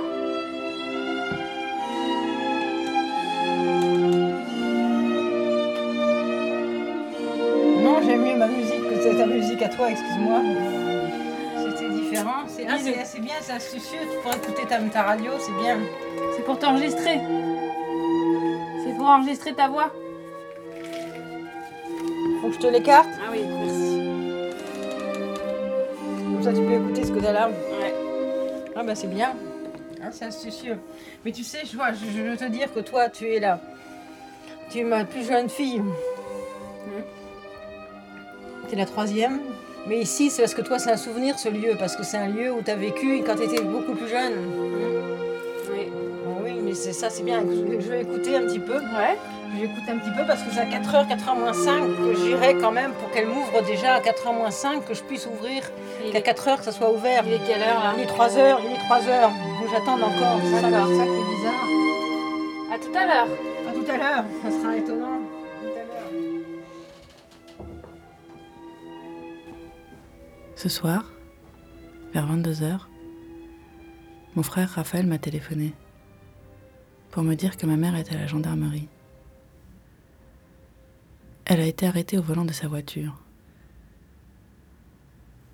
Les gendarmes trouvent qu'elle a un comportement bizarre. Son alcotest est négatif. Mon frère tente d'expliquer aux gendarmes la maladie de ma mère. On lui retire définitivement son permis.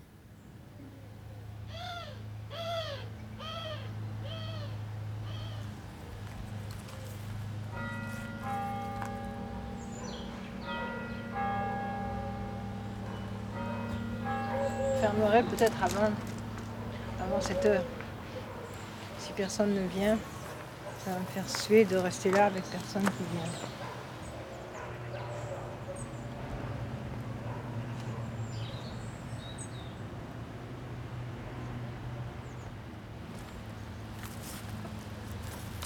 Depuis que ma mère ne travaille plus, elle enseigne bénévolement le dessin aux pensionnaires de la maison de retraite de son village.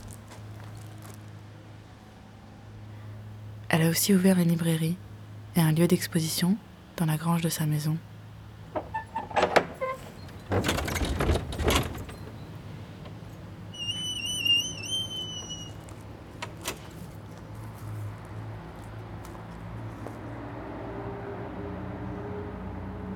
Tous ces livres sont gratuits. Il n'y a que ces livres que je mets à 1 euro, les gros livres qui sont là. Et ces revues là à 50 centimes aussi mais tout le reste gratuit. Tu veux voir l'exposition Je vais ouvrir la lumière. Et là, c'est bien, il manquait quelque chose. C'est bien, c'est l'artiste qui a exposé la dernière fois, c'est lui qui m'a donné ça. Et quand, au moment où il est parti, Une ampoule. je lui ai dit, mais vous voulez pas récupérer votre, votre, votre ampoule. là? Il m'a dit non, je vous la donne, je vous la donne, c'est sympa. Hein. Em, tu fais quoi alors? Tu fais quoi là? T'enregistres T'enregistres- Tu m'enregistres devant les créations? Devant l'art Devant l'art Devant les créations Là, j'ai fait des collages. Et ben là, il y a des grands formats, il y a des plus petits formats, c'est chaque fois différent. Il y en a qui sont plus précis. Là, il y a de la, nature un petit peu. Là, ça, été un qui était assez abstrait. Ceux-là sont plus figuratifs et ceux qui sont là aussi, c'est plus, des formats plus petits sont plus figuratifs. Ben, je fais des choses comme ça, différentes. Alors avec un corps, là, avec des- toujours la nature. Et là aussi, un mélange de, végétation, de personnages. Chaque fois, c'est des choses qui sont différentes et des formats différents. C'est toujours un plaisir. Ma sœur, Florence, vit aux côtés de ma mère depuis quelques années. Cet après-midi, ma sœur m'a téléphoné. Sa voix était à la fois inquiète et amusée. Les gendarmes venaient de partir. Ils étaient venus la voir parce que ma mère était montée dans une voiture garée dans le village, avait fait un petit tour et puis commençait à peindre cette voiture en rouge. Le propriétaire de la voiture n'a pas souhaité porter plainte. Le rouge, c'est sans doute parce que c'est la couleur de sa voiture.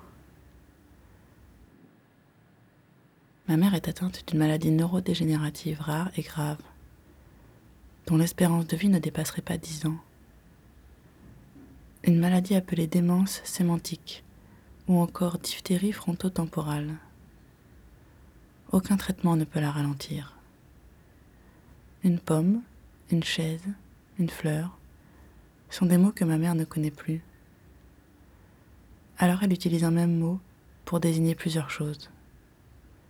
Création, volume, végétation désignent les objets de son quotidien.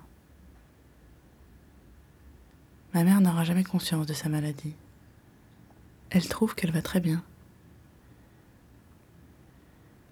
Parfois elle chante dans sa chambre ou devant sa télévision. Souvent, elle chantonne juste une phrase. La vie est belle.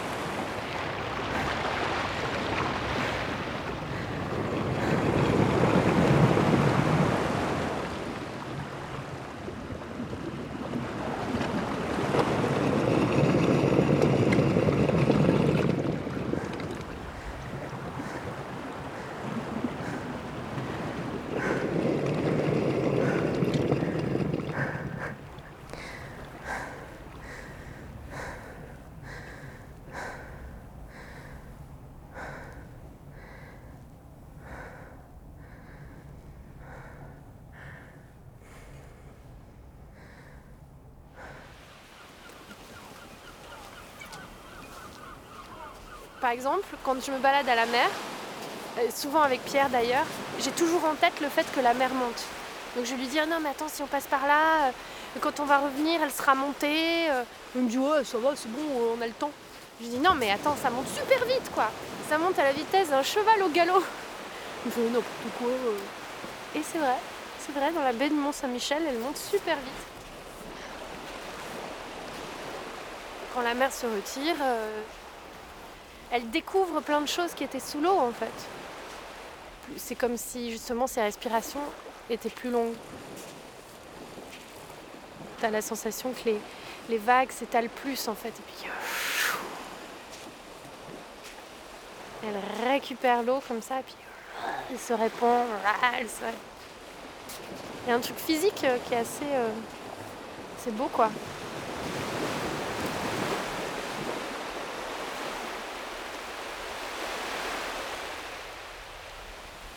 Une anémone. C'est une anémone morte. Bon, la bichette.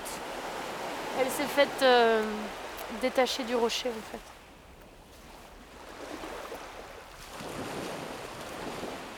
C'est tellement extraordinaire finalement parce que c'est rare. J'ai des femmes de mon âge qui ont, qui ont un cancer du sein.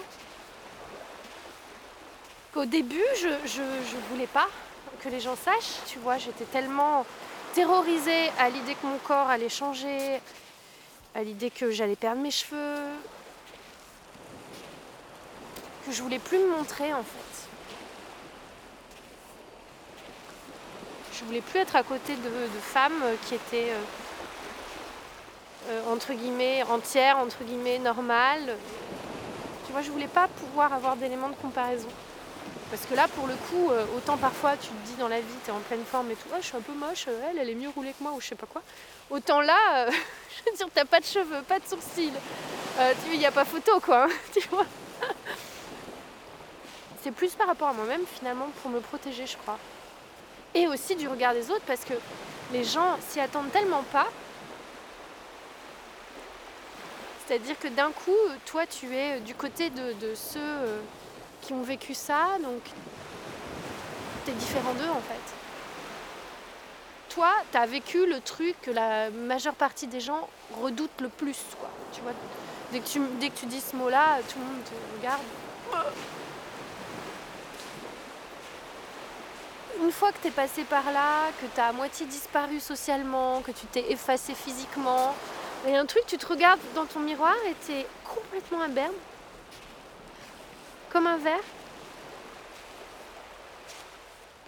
Et donc quelque part, c'est comme si je m'étais progressivement floutée, tu vois.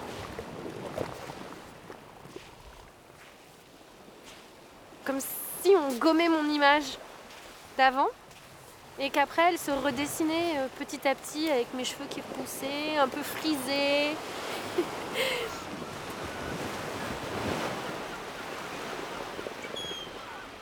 Et surtout, je me suis dit, mais euh, ton corps, c'est toi. T'es un tout. C'est pas ton corps euh, qu'il faut que tu entraînes, qu'il faut que tu muscles, qu'il faut que tu scies. C'est toi.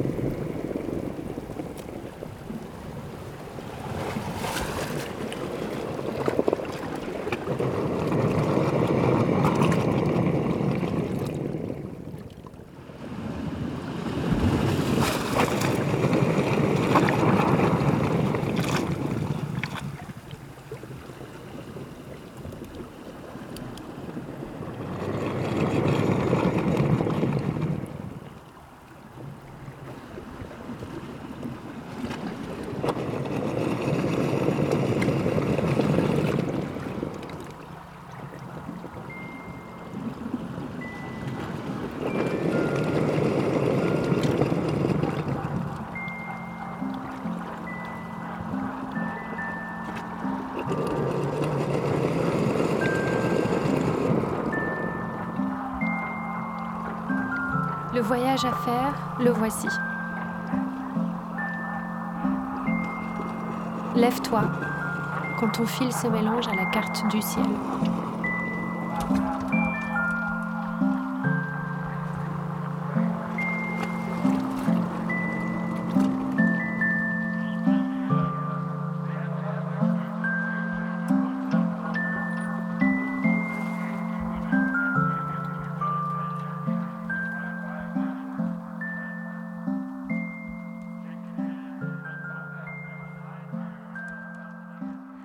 M'entends? Est-ce que tu m'entends? Ouais, Eh, tu m'entends?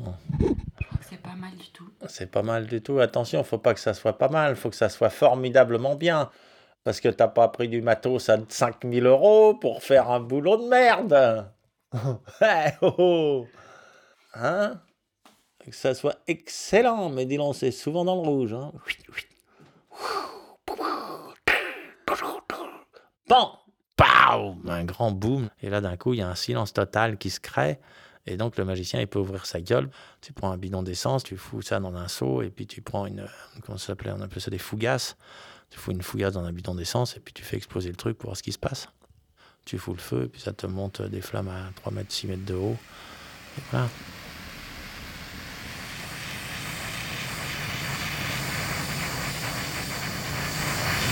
Ah, bah, c'est pratique l'armée parce qu'il y, a que des gens qui s'ennuient à 100 sous de l'heure. Donc ça permet d'a- d'avoir des spectateurs. Parce qu'en fait, pour être magicien, il faut des spectateurs. C'est la, base, en fait. hein. C'est le truc numéro un, c'est d'avoir des spectateurs. Et euh, du coup, bah là, j'ai bricolé des foulards qui changeaient de couleur, des trucs comme ça. J'ai refait aussi, j'ai pas inventé spécialement, j'ai- refait que des vieux tours se refassent différemment. Voilà, avec des, systèmes différents. Ça aussi, c'est rigolo. C'est-à-dire se repenser sur un truc et puis de le refaire complètement différemment.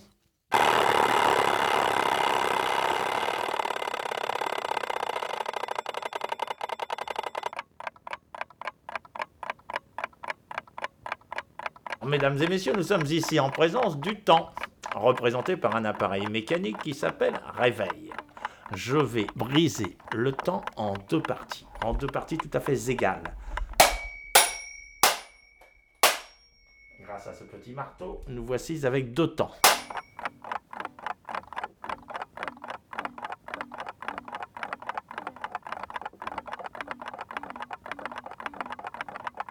Tout se joue au niveau du Le tic et le tac sont séparés par une distance égale. Il y a un interstice entre le tic et le tac. C'est exactement le même espace entre le tic, le tac, le prochain tic et le tac suivant.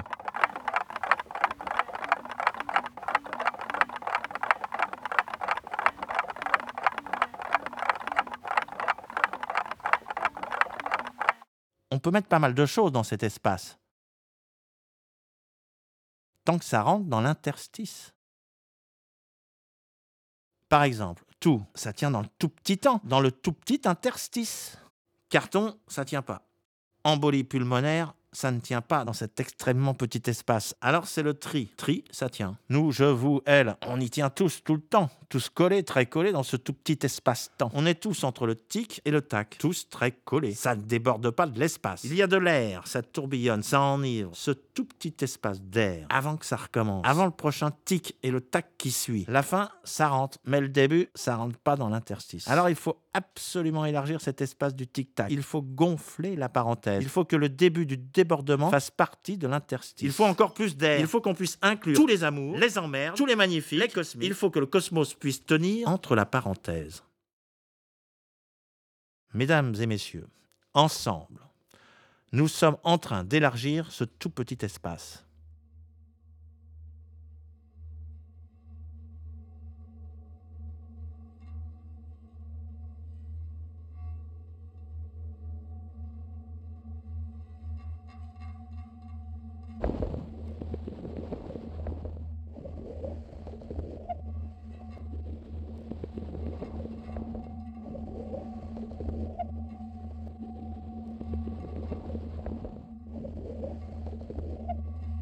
Alors une illusion, une, illusion, c'est quand même quelque chose de créé par un mouvement.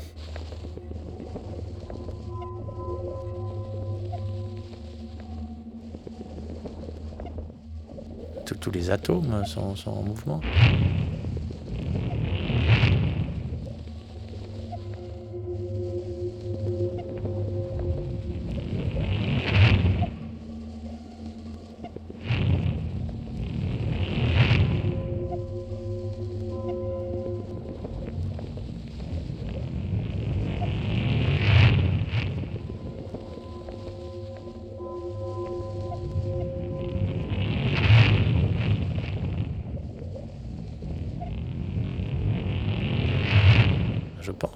Que- qu'il y a des mouvements partout.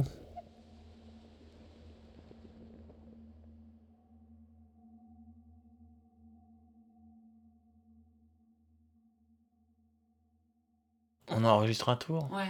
On va enregistrer un tour de magie. Bah ouais. Ah bah alors là, une drôle d'idée. Alors là, alors là, il y en a- il y en a, ils ont des drôles d'idées. Moi, j'aimerais bien euh, faire apparaître la mer dans ce, dans ce projet. Tu voudrais faire apparaître la mer? Ouais. Mais comment veux-tu que je te fasse apparaître la mer? Bah, J'aimerais bien entendre les baleines. Il paraît que ça chante très bien. Ouais, les baleines, c'est bien. Mais enfin, en même temps, j'ai adoré Frank Zappa aussi. hein. Euh, maintenant, ça n'a rien à voir avec les baleines. je sais pas, moi.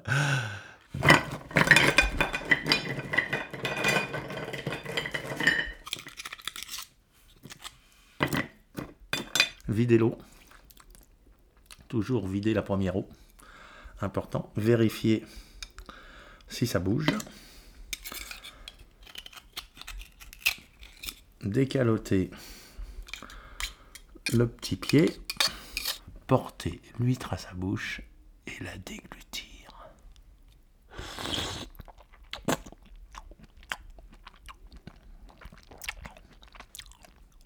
Voilà d'un coup. Là, la mer, elle fait plus de vagues, mais alors elle descend dans vos ésovages. Et là, c'est l'âme qui fait des vagues, que je vous dis pas que c'est bon.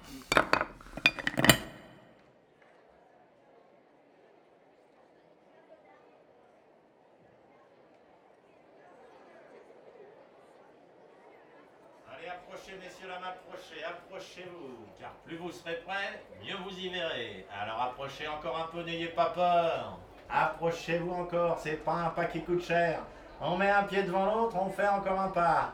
Allez les spectateurs, approchez-vous, vous, mais vous y voyez rien là, approchez-vous encore. Allez, on s'approche, on s'approche, on s'approche, on n'a pas peur de rien.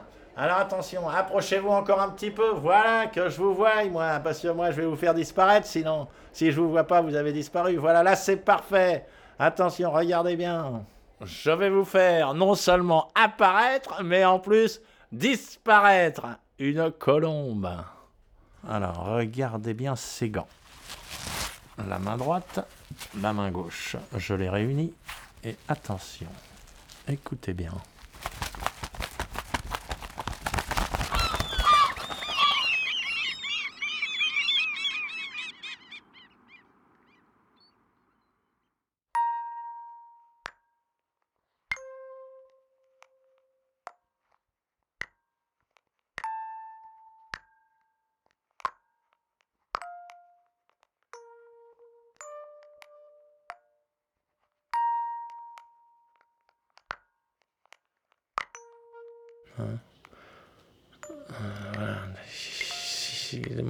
On s'arrête, euh, bah, il paraît que c'est qu'on est mort.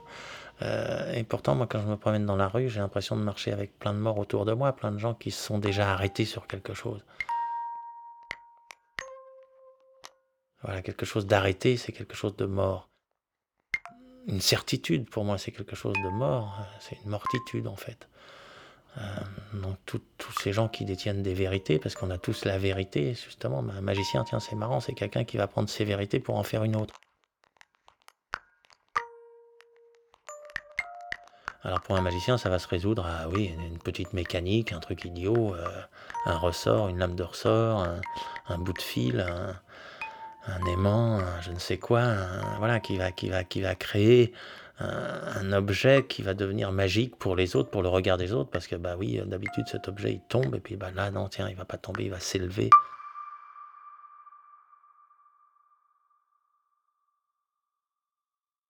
Ah bah moi je tchatche, moi j'ai toujours tchatché un peu trop. Euh, D'ailleurs, au début, c'était amusant parce que je tchatchais tellement que les gens voyaient pas du tout que je, que je lévitais. C'est-à-dire, je montais à peu près à 60 cm au-dessus du, tabouret. Et puis, comme j'emmenais les gens tellement ailleurs, euh, ils s'apercevaient pas du tout que j'étais monté en lévitation, puis j'étais redescendu. Alors, le copain euh, Antoine euh, Rigaud du, cirque me disait Mais Alain, Alain, Alain, faut quand même que les gens ils voient euh, que tu lévites. Je dis Mais écoute, Antoine, Antoine. C'est ça la magie, c'est de faire des choses qui se voient pas. Et ben, tu vois, là, je suis en lévitation devant 600 personnes et il y a personne qui l'a vu. Tiens, c'est un peu comme quand je fais disparaître les billets de 100. Alors au début, les gens, ça les fait marrer. Ils y croient pas vraiment. Et puis, en fait, ils se rendent compte que j'ai vraiment fait disparaître leurs billets. Alors là, ça devient autre chose. Là, par contre, ça réagit. Tiens, complètement dans un autre registre. Le tour où je me coupe les veines, ça, en général, je te le fais au resto. Il y a des personnes qui, tranquillement assises, mangent à leur table. Paf, je leur prends leur couteau à viande et chlac Plein de sang sur la nappe. Il y en a partout, c'est dégueulasse. Il y a une fois où je me suis fait apparaître à poil dans un bureau de l'Élysée, en plein cœur d'une réunion ministérielle. Paf, comme ça, un claquement de doigts et hop, j'étais à poil à l'Élysée. Tiens, ça me rappelle la fois où je me suis jeté du haut du 20e étage pour voir. Tiens, rien que pour voir, je me suis jeté du haut du 20e étage et là j'ai vu. Ah, j'ai vu une baleine. Alors je me suis mis à nager dans les artères de la baleine. Je suis sorti de là complètement défoncé. Alors là, j'ai été faire du skate au troca avec les copains, ça m'a propulsé dans les étoiles. Je skate sur les étoiles pour pas me noyer et je me fais chier dans l'univers. Je vous aime, je vous aime, je vous aime. Et puis tiens, j'avale ma radio.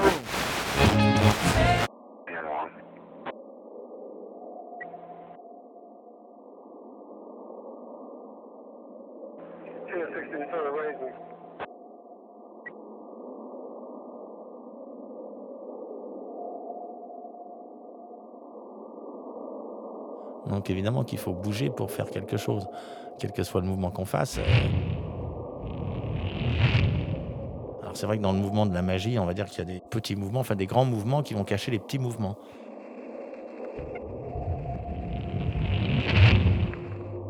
Et c'est grâce à ce petit mouvement que ça va devenir magique, puisque le grand mouvement cachant le petit mouvement, eh bien vous n'allez plus voir que dans ce grand mouvement qu'un grand mouvement.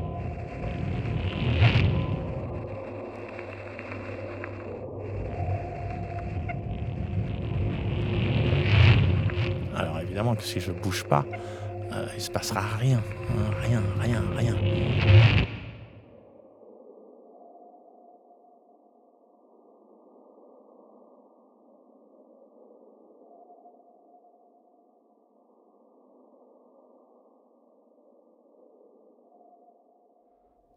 Alors attention, pour mon prochain tour de magie, écoutez bien.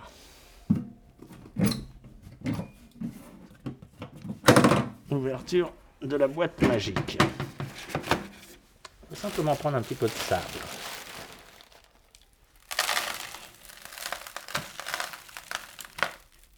Voilà, encore un petit peu. Ah, ça, ce sont des huîtres. Je rajoute les huîtres avec le sable. Je touille un peu, je dispose. Voilà. Je referme la boîte magique. Petite passe magique au-dessus de la boîte. Je rouvre la boîte. Écoutez bien.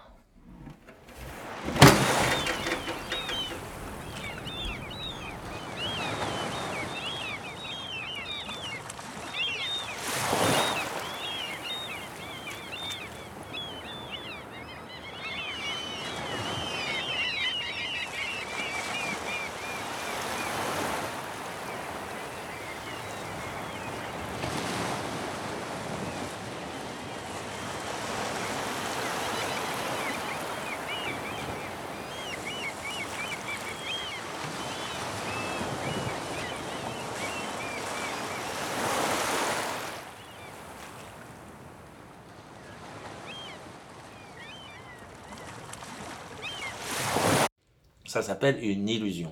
Hein, une illusion. On a tout de quoi fabriquer nos illusions, les enfants. Rêver, c'est un, poème, une poésie, c'est une illusion. Donc, s'il vous plaît, s'il vous plaît, marrez-vous. Marrez-vous et barrez-vous. Tiens, barrez-vous parce que je veux plus vous entendre. Je ne veux plus vous entendre. Vous dites que des conneries à la radio. Je ne veux plus vous entendre. D'ailleurs, pourquoi vous me causez Puisque je vous entends pas? Alors, cassez-vous. Allez, foutez-moi le camp. Non, mais je rêve. Moi, je bois un coup, tiens.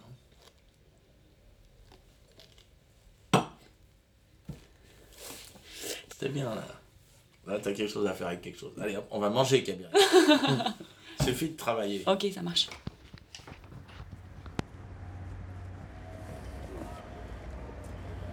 Tu nous emmènes où là?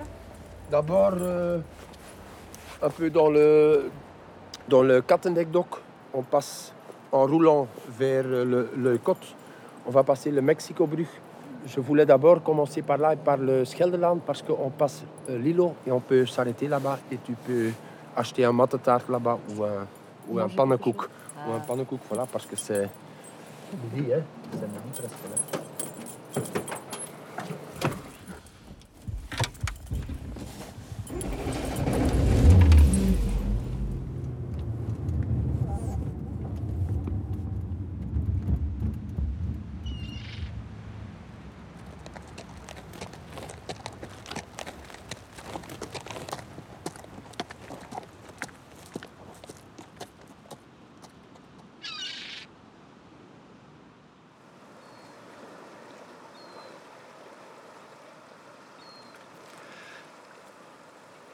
Als ik nog pas aan de dok werkte, dan werken ze nog met paarden Quand j'ai commencé à travailler sur les docks, on y travaillait encore avec des chevaux.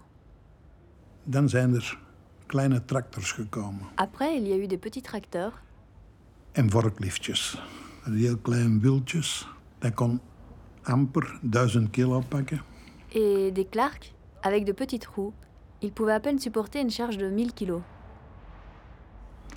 Dan is dat geëvalueerd naar vorkliftjes van 2 ton, Après, on est passé à des charges de 2 tonnes, 2 ton en een half, 2 tonnes et demie, 5 ton, 5 tonnes, 10 ton, 10 tonnes, 20 ton, 20 tonnes, 40 ton, 40 tonnes, 60 ton. 60 tonnes. Dat zijn wel wassen. C'est une évolution, tu sais. J'ai tout vu changer. Dat het allemaal zing veranderen.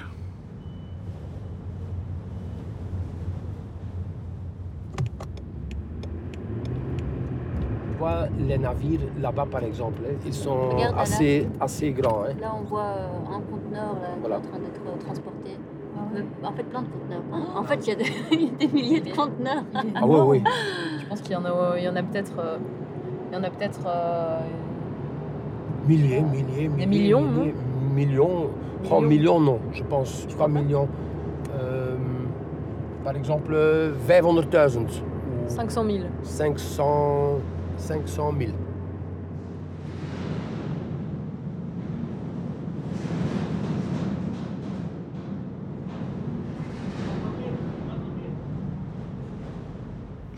Ik ben dus Filip Verbeek. Je suis Philippe Verbeek En ik ben havenarbeider eh, sinds 99, dus al 17 jaar. et je suis en docker ziel. corps et âme depuis 99, donc depuis 17 ans. Ik ben een zoon van, zit in mijn familie. Je suis fils de docker, c'est dans ma famille. Dus dat bloed zit toch in uw aderen, denk ik. Stroomt er toch door, dat zit toch in uw hart. Ce sang circule dans mes veines, enfin, je pense. Ça circule là. C'est dans mon cœur. Mijn naam is Bob Baten, ik ben 37 jaar en sinds 1999 havenarbeider in de haven van Antwerpen. Een dokwerker. Mon nom est Bob Bat, j'ai 37 ans et je suis docker depuis 99 au port d'Anvers. Ik voelde mij er wel direct thuis eigenlijk, moet ik wel zeggen. Je m'y sentais directement comme chez moi, je dois dire. Dat roepen, dat tieren, dat vloeken, maar toch allemaal vanuit een goed hart. On s'engueule, on s'insulte, mais c'est toujours fait avec bon cœur. Waarom zie je een vrouw graag? Pourquoi t'aimes une femme? Dat je er een klik mee en dat is met je werk ook. hè. Parce que t'es sur la même longueur d'onde. Bah, au travail, c'est pareil. Je m'appelle Peter. Euh, je travaille maintenant depuis 8 ans dans le port d'Anvers. Mon premier job était dans le, dans le Dokske euh, à Merksem, où il y avait Euro Rice Handling. C'était des sacs de riz. On devait, avec des couteaux, euh, faire un trou dans les sacs. Et donc les sacs tombaient en dessous dans les silos, etc. Et j'aime le travail phy- physique. Le fait que tu aies beaucoup d'or, euh, j'aime ça. Là, je suis encore un peu jeune dedans. Je veux toujours montrer un peu euh, euh, que j'ai pas de froid. Et j'ai froid, évidemment. J'ai froid et, et je gèle, mais on va pas dire ça. hein, donc, euh. Ik los en ik laat alle schepen die in Antwerpen aankomen en vertrekken. Dus dat kan gaan van auto's tot containers. Je charge et décharge tous les cargos qui arrivent et repartent d'Anvers. Ça peut être des voitures comme des conteneurs. Dans le port, à l'avantage, c'est pas toujours la même chose. C'est pas toujours euh, le même quai, c'est pas toujours la même entreprise, c'est pas toujours le même produit. Graan, Du grain, rijst, du riz, bananen en des bananes, ananassen, alle groenten en fruit. des ananas, des fruits et des légumes. Bijna alles dat je kunt voorstellen dat je op een boot kunt laaien of lossen. Dat doen wij. Un peu tout ce que tu peux imaginer être chargé ou déchargé sur un bateau en fait. C'est nous qui le faisons. Europa vindt, er is een vrije markt. L'Europe trouve que c'est un marché libre et que tout le monde doit pouvoir venir travailler ici. Ben er Moi, je suis complètement d'accord avec ça. Mais qu'ils se tiennent alors aux lois et aux salaires qui sont payés ici. Et vous savez comment ça s'est déroulé dans le transport et dans le bâtiment? Hè. Au final, nous serons dépréciés sur le marché. C'est de ça dont il s'agit. Il ne s'agit que d'une chose. L'argent. On est trop cher. Mm-hmm.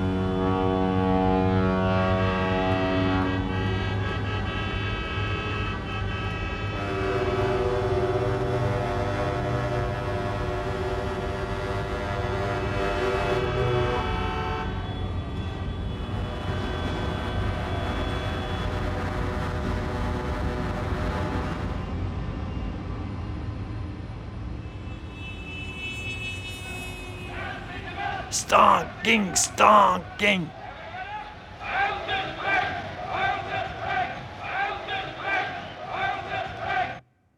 Van maart tot mei bekend hebben wij op straat gestaan. De mars à mai, on était dans la rue. Je moet rekenen dat er families waren waar dat alleen de man werkte. Il faut se dire qu'il y avait des familles où seul l'homme travaillait.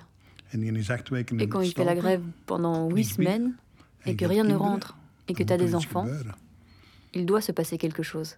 Pendant la grève de 73, toutes les manifestations partaient de la crier. Enfin, je suis allé à plusieurs manifs, mais il y en a une qui était d'une violence. Même parmi les femmes, les femmes de quai, c'était une combativité incroyable. Ils, ils montaient avec leur parapluie, c'est c'est du délire. Ils, ils avaient tous leur parapluie, pas parce qu'il pleuvait, c'était pour taper sur les flics.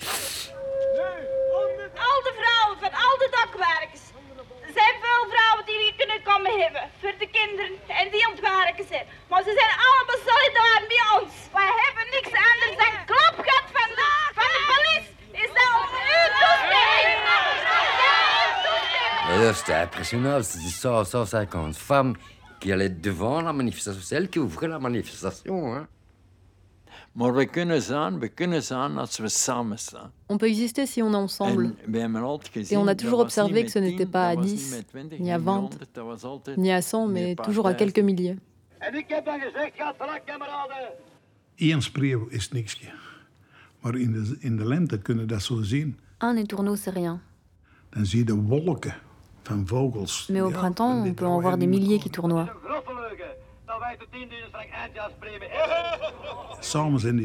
Ensemble, ils sont forts. Tout seul, t'es rien.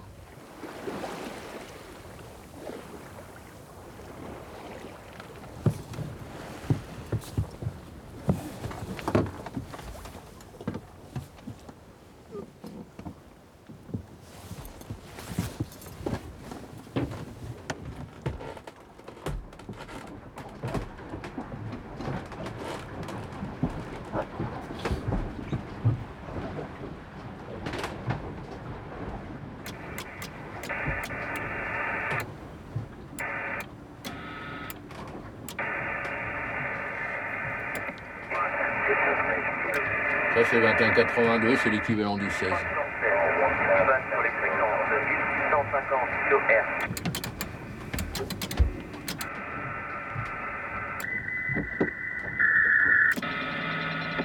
c'est l'Elfmiroir sur 2 MHz. Un sacré appareil. ça. peut coûter le monde entier. Good afternoon, sir. So you're coming from Dunkirk, destination Alger, correct? Give me please your maximum draft and the number of crew members, please. Okay, sir. Well, copy. Have you got any dangerous cargo on board? Yes, King Douglas Lloyd. Okay, give me please the type of cargo and the total weight, sir. Vous avez eu contact avec le, le William Henry Votre manœuvre est claire pour vous là Je vous ai pas très bien reçu là, vous êtes assez haché, mais pour vous c'est clair, le navire qui est sur votre euh, arrière également, euh, j'imagine que c'est clair pour lui. Alors là, ça c'est les Coast Guard anglais qui parlent à la radio, on commence à les entendre. Donc on est sensiblement au milieu de la Manche. Va y avoir quelques cargos à surveiller dans le rail descendant. Voilà.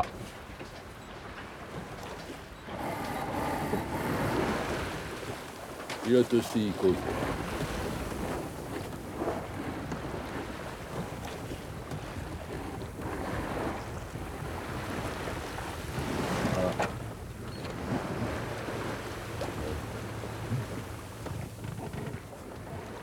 derrière nous, là, il est à combien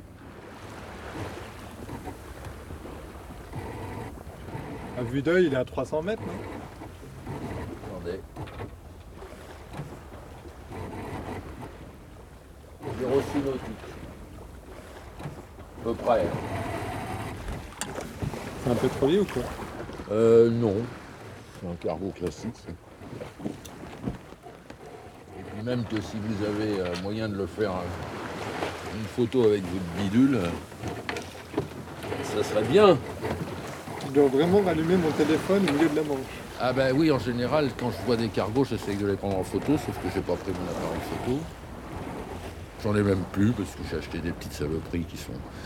J'ai marché dessus, ou je sais pas quoi, enfin bon bref, euh, cassé quoi.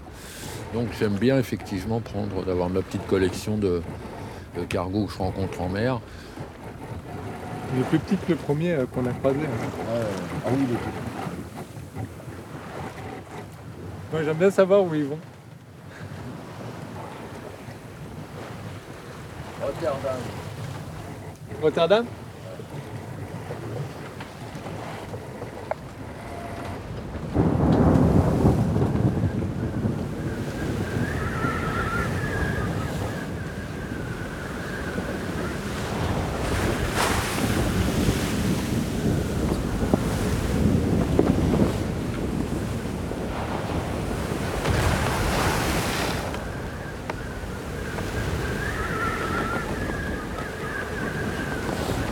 Choquez bien les coups. Choquez.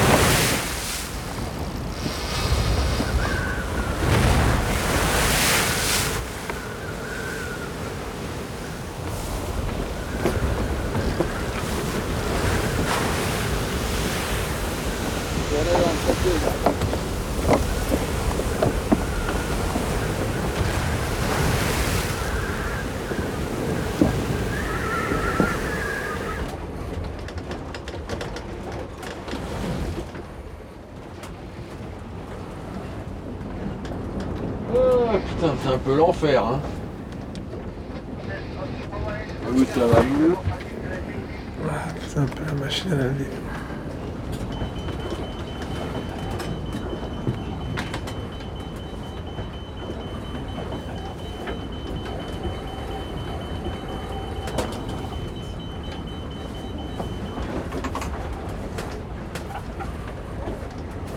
Ah, la, la- la position du preneur de son couché. Intéressant. Ça, c'est.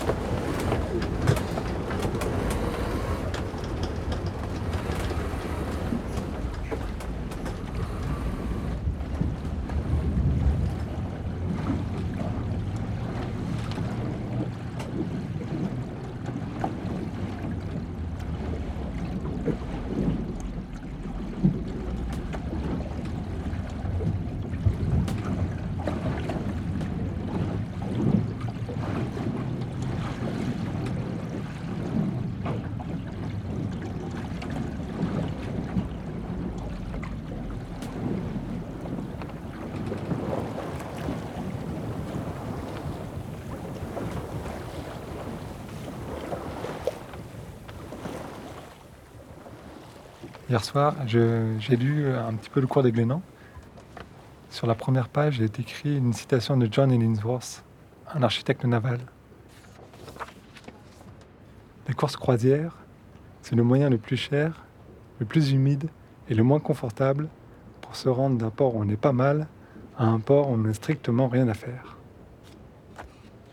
Pour moi, naviguer, c'est trouver un espace de liberté, s'enlever un petit peu du quotidien, du téléphone et d'Internet. Une sorte d'évasion, quoi. Même si c'est un petit peu romantique. Et pour vous? Je sais pas, oui, enfin, je sais pas si je dirais que c'est une évasion. C'est plutôt se retrouver avec soi-même un petit peu plus que ça, qu'une évasion. Parce que je suis pas complètement certain d'avoir envie ou besoin de m'évader. Enfin, c'est pas le terme. par contre, me retrouver, oui, c'est un peu différent. Et puis, euh, puis après, c'est une confrontation effectivement avec ses propres limites, avec ses limites physiques. C'est encore un espace de liberté. J'espère que ça le restera le plus longtemps possible, parce que tous les espèces de liberté qu'on peut avoir, on nous les grignote quand même euh, de plus en plus. C'est vrai qu'on est rapidement dans, dans, la solitude. Il y a l'environnement aussi euh, de lumière. Hier, par exemple, on avait comme d'habitude un coucher de soleil absolument splendide. Euh, il y a le temps qui est totalement modifié. Des choses essentielles, voilà. On en revient à des trucs. Euh, voilà, des choses ouais, tout à fait essentielles, tout à fait simples finalement. Mais essentielles, voilà, c'est le terme.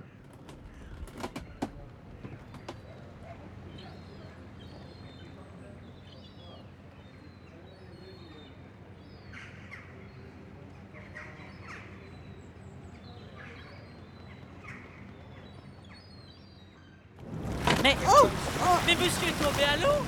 Venez Plongez, plongez dans la mer. J'ai quand même un peu peur de l'eau. Oh, mais venez. La vie est née dans l'eau et nous y retournons. Ça y est. Mais qu'est-ce que vous faites? Mais arrêtez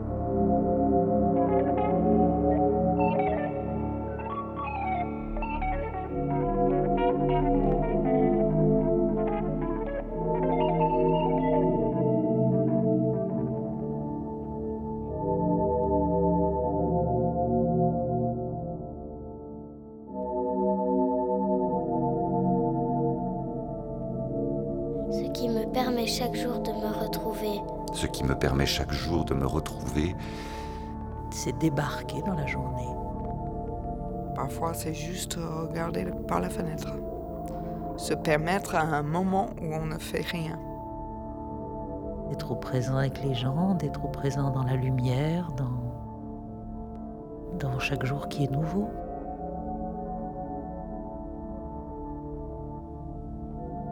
Un son qui m'apaise. Quelqu'un qui me lit ou qui me dit une histoire, un récit. C'est écouter le silence, c'est pouvoir entendre le craquement d'une allumette. Silence, s'il vous plaît.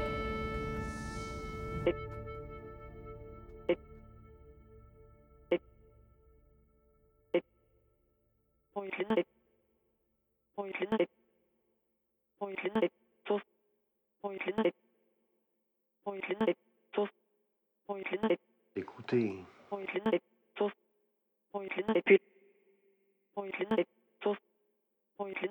Écoutez.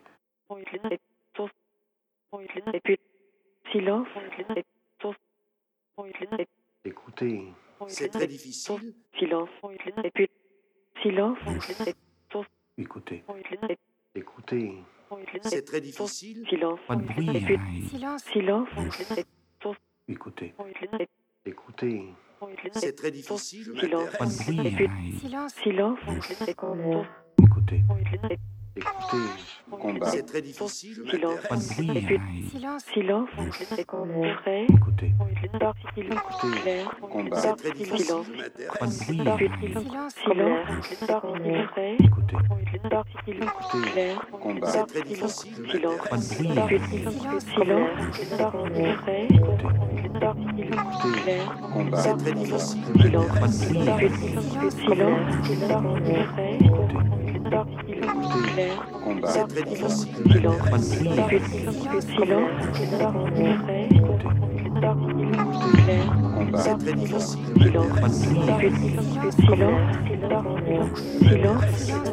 C'est très Silence. difficile.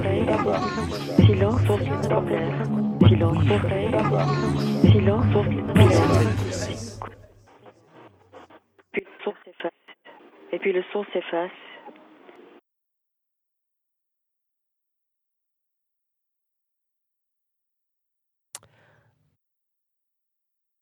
Il y a parfois un court silence.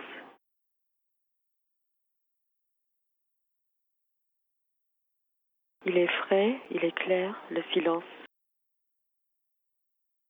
Comme l'air.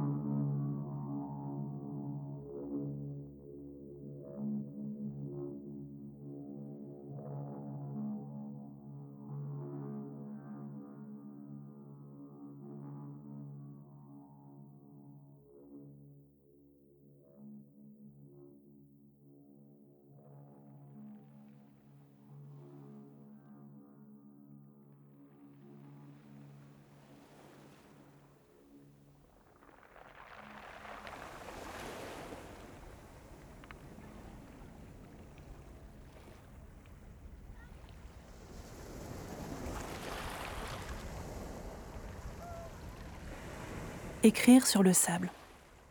Une séance d'écoute de l'ACSR, l'atelier de création sonore radiophonique, réalisé pour le Dinar Podcast Festival 2021. Avec des extraits choisis par Emma Paevich et Camille Valençon, mixage par Bastien Hidalgo-Ruiz. Avec L'heure bleue d'Ekaterina Vidic. Nomade de Graziella Vanlo, Christian Copin, David Leclerc. Comme Comme d'Isabelle Dumont et Candy Saulnier. Ultrasonic City de Wendy Van Winsburg. Glacier d'Anthony Carcon. Yassas de Aude Verbiguet-Soum. Bienvenue de Fabienne Lomonier. Escape de Anne Lepère. Alors corps défendant d'Anaïs Carton et Pauline Fonzny. Le prix de l'exil de Yasmina Amlaoui. Aqua Alta d'Anthony Carcon. Monstruation, épisode 1, La face cachée de la lune de Soline de la Vallée. Vague de chaleur de Charo Calvo. La vie rêvée des embryons de Élodie Lélu. Naissance de mère de Marie Bedbez. Ziveré le Babelier de BNA BBOT. Les mots de ma mère d'Aurélia Balboni. Quand la mer se retire d'Ekaterina Vidic et Aurélie Boudet. L'escamoteur de Kabiria Chomel. What's Up Doc à la rencontre des dockers du port d'Anvers de Annabelle Petre, Chédia Leroy et Clara Alouin. La sardine et le loup de mer de Nicolas François. Le silence est frais de Christophe Rowe. À retrouver dans leur intégralité sur le site acsr.be et sur les applications de podcast.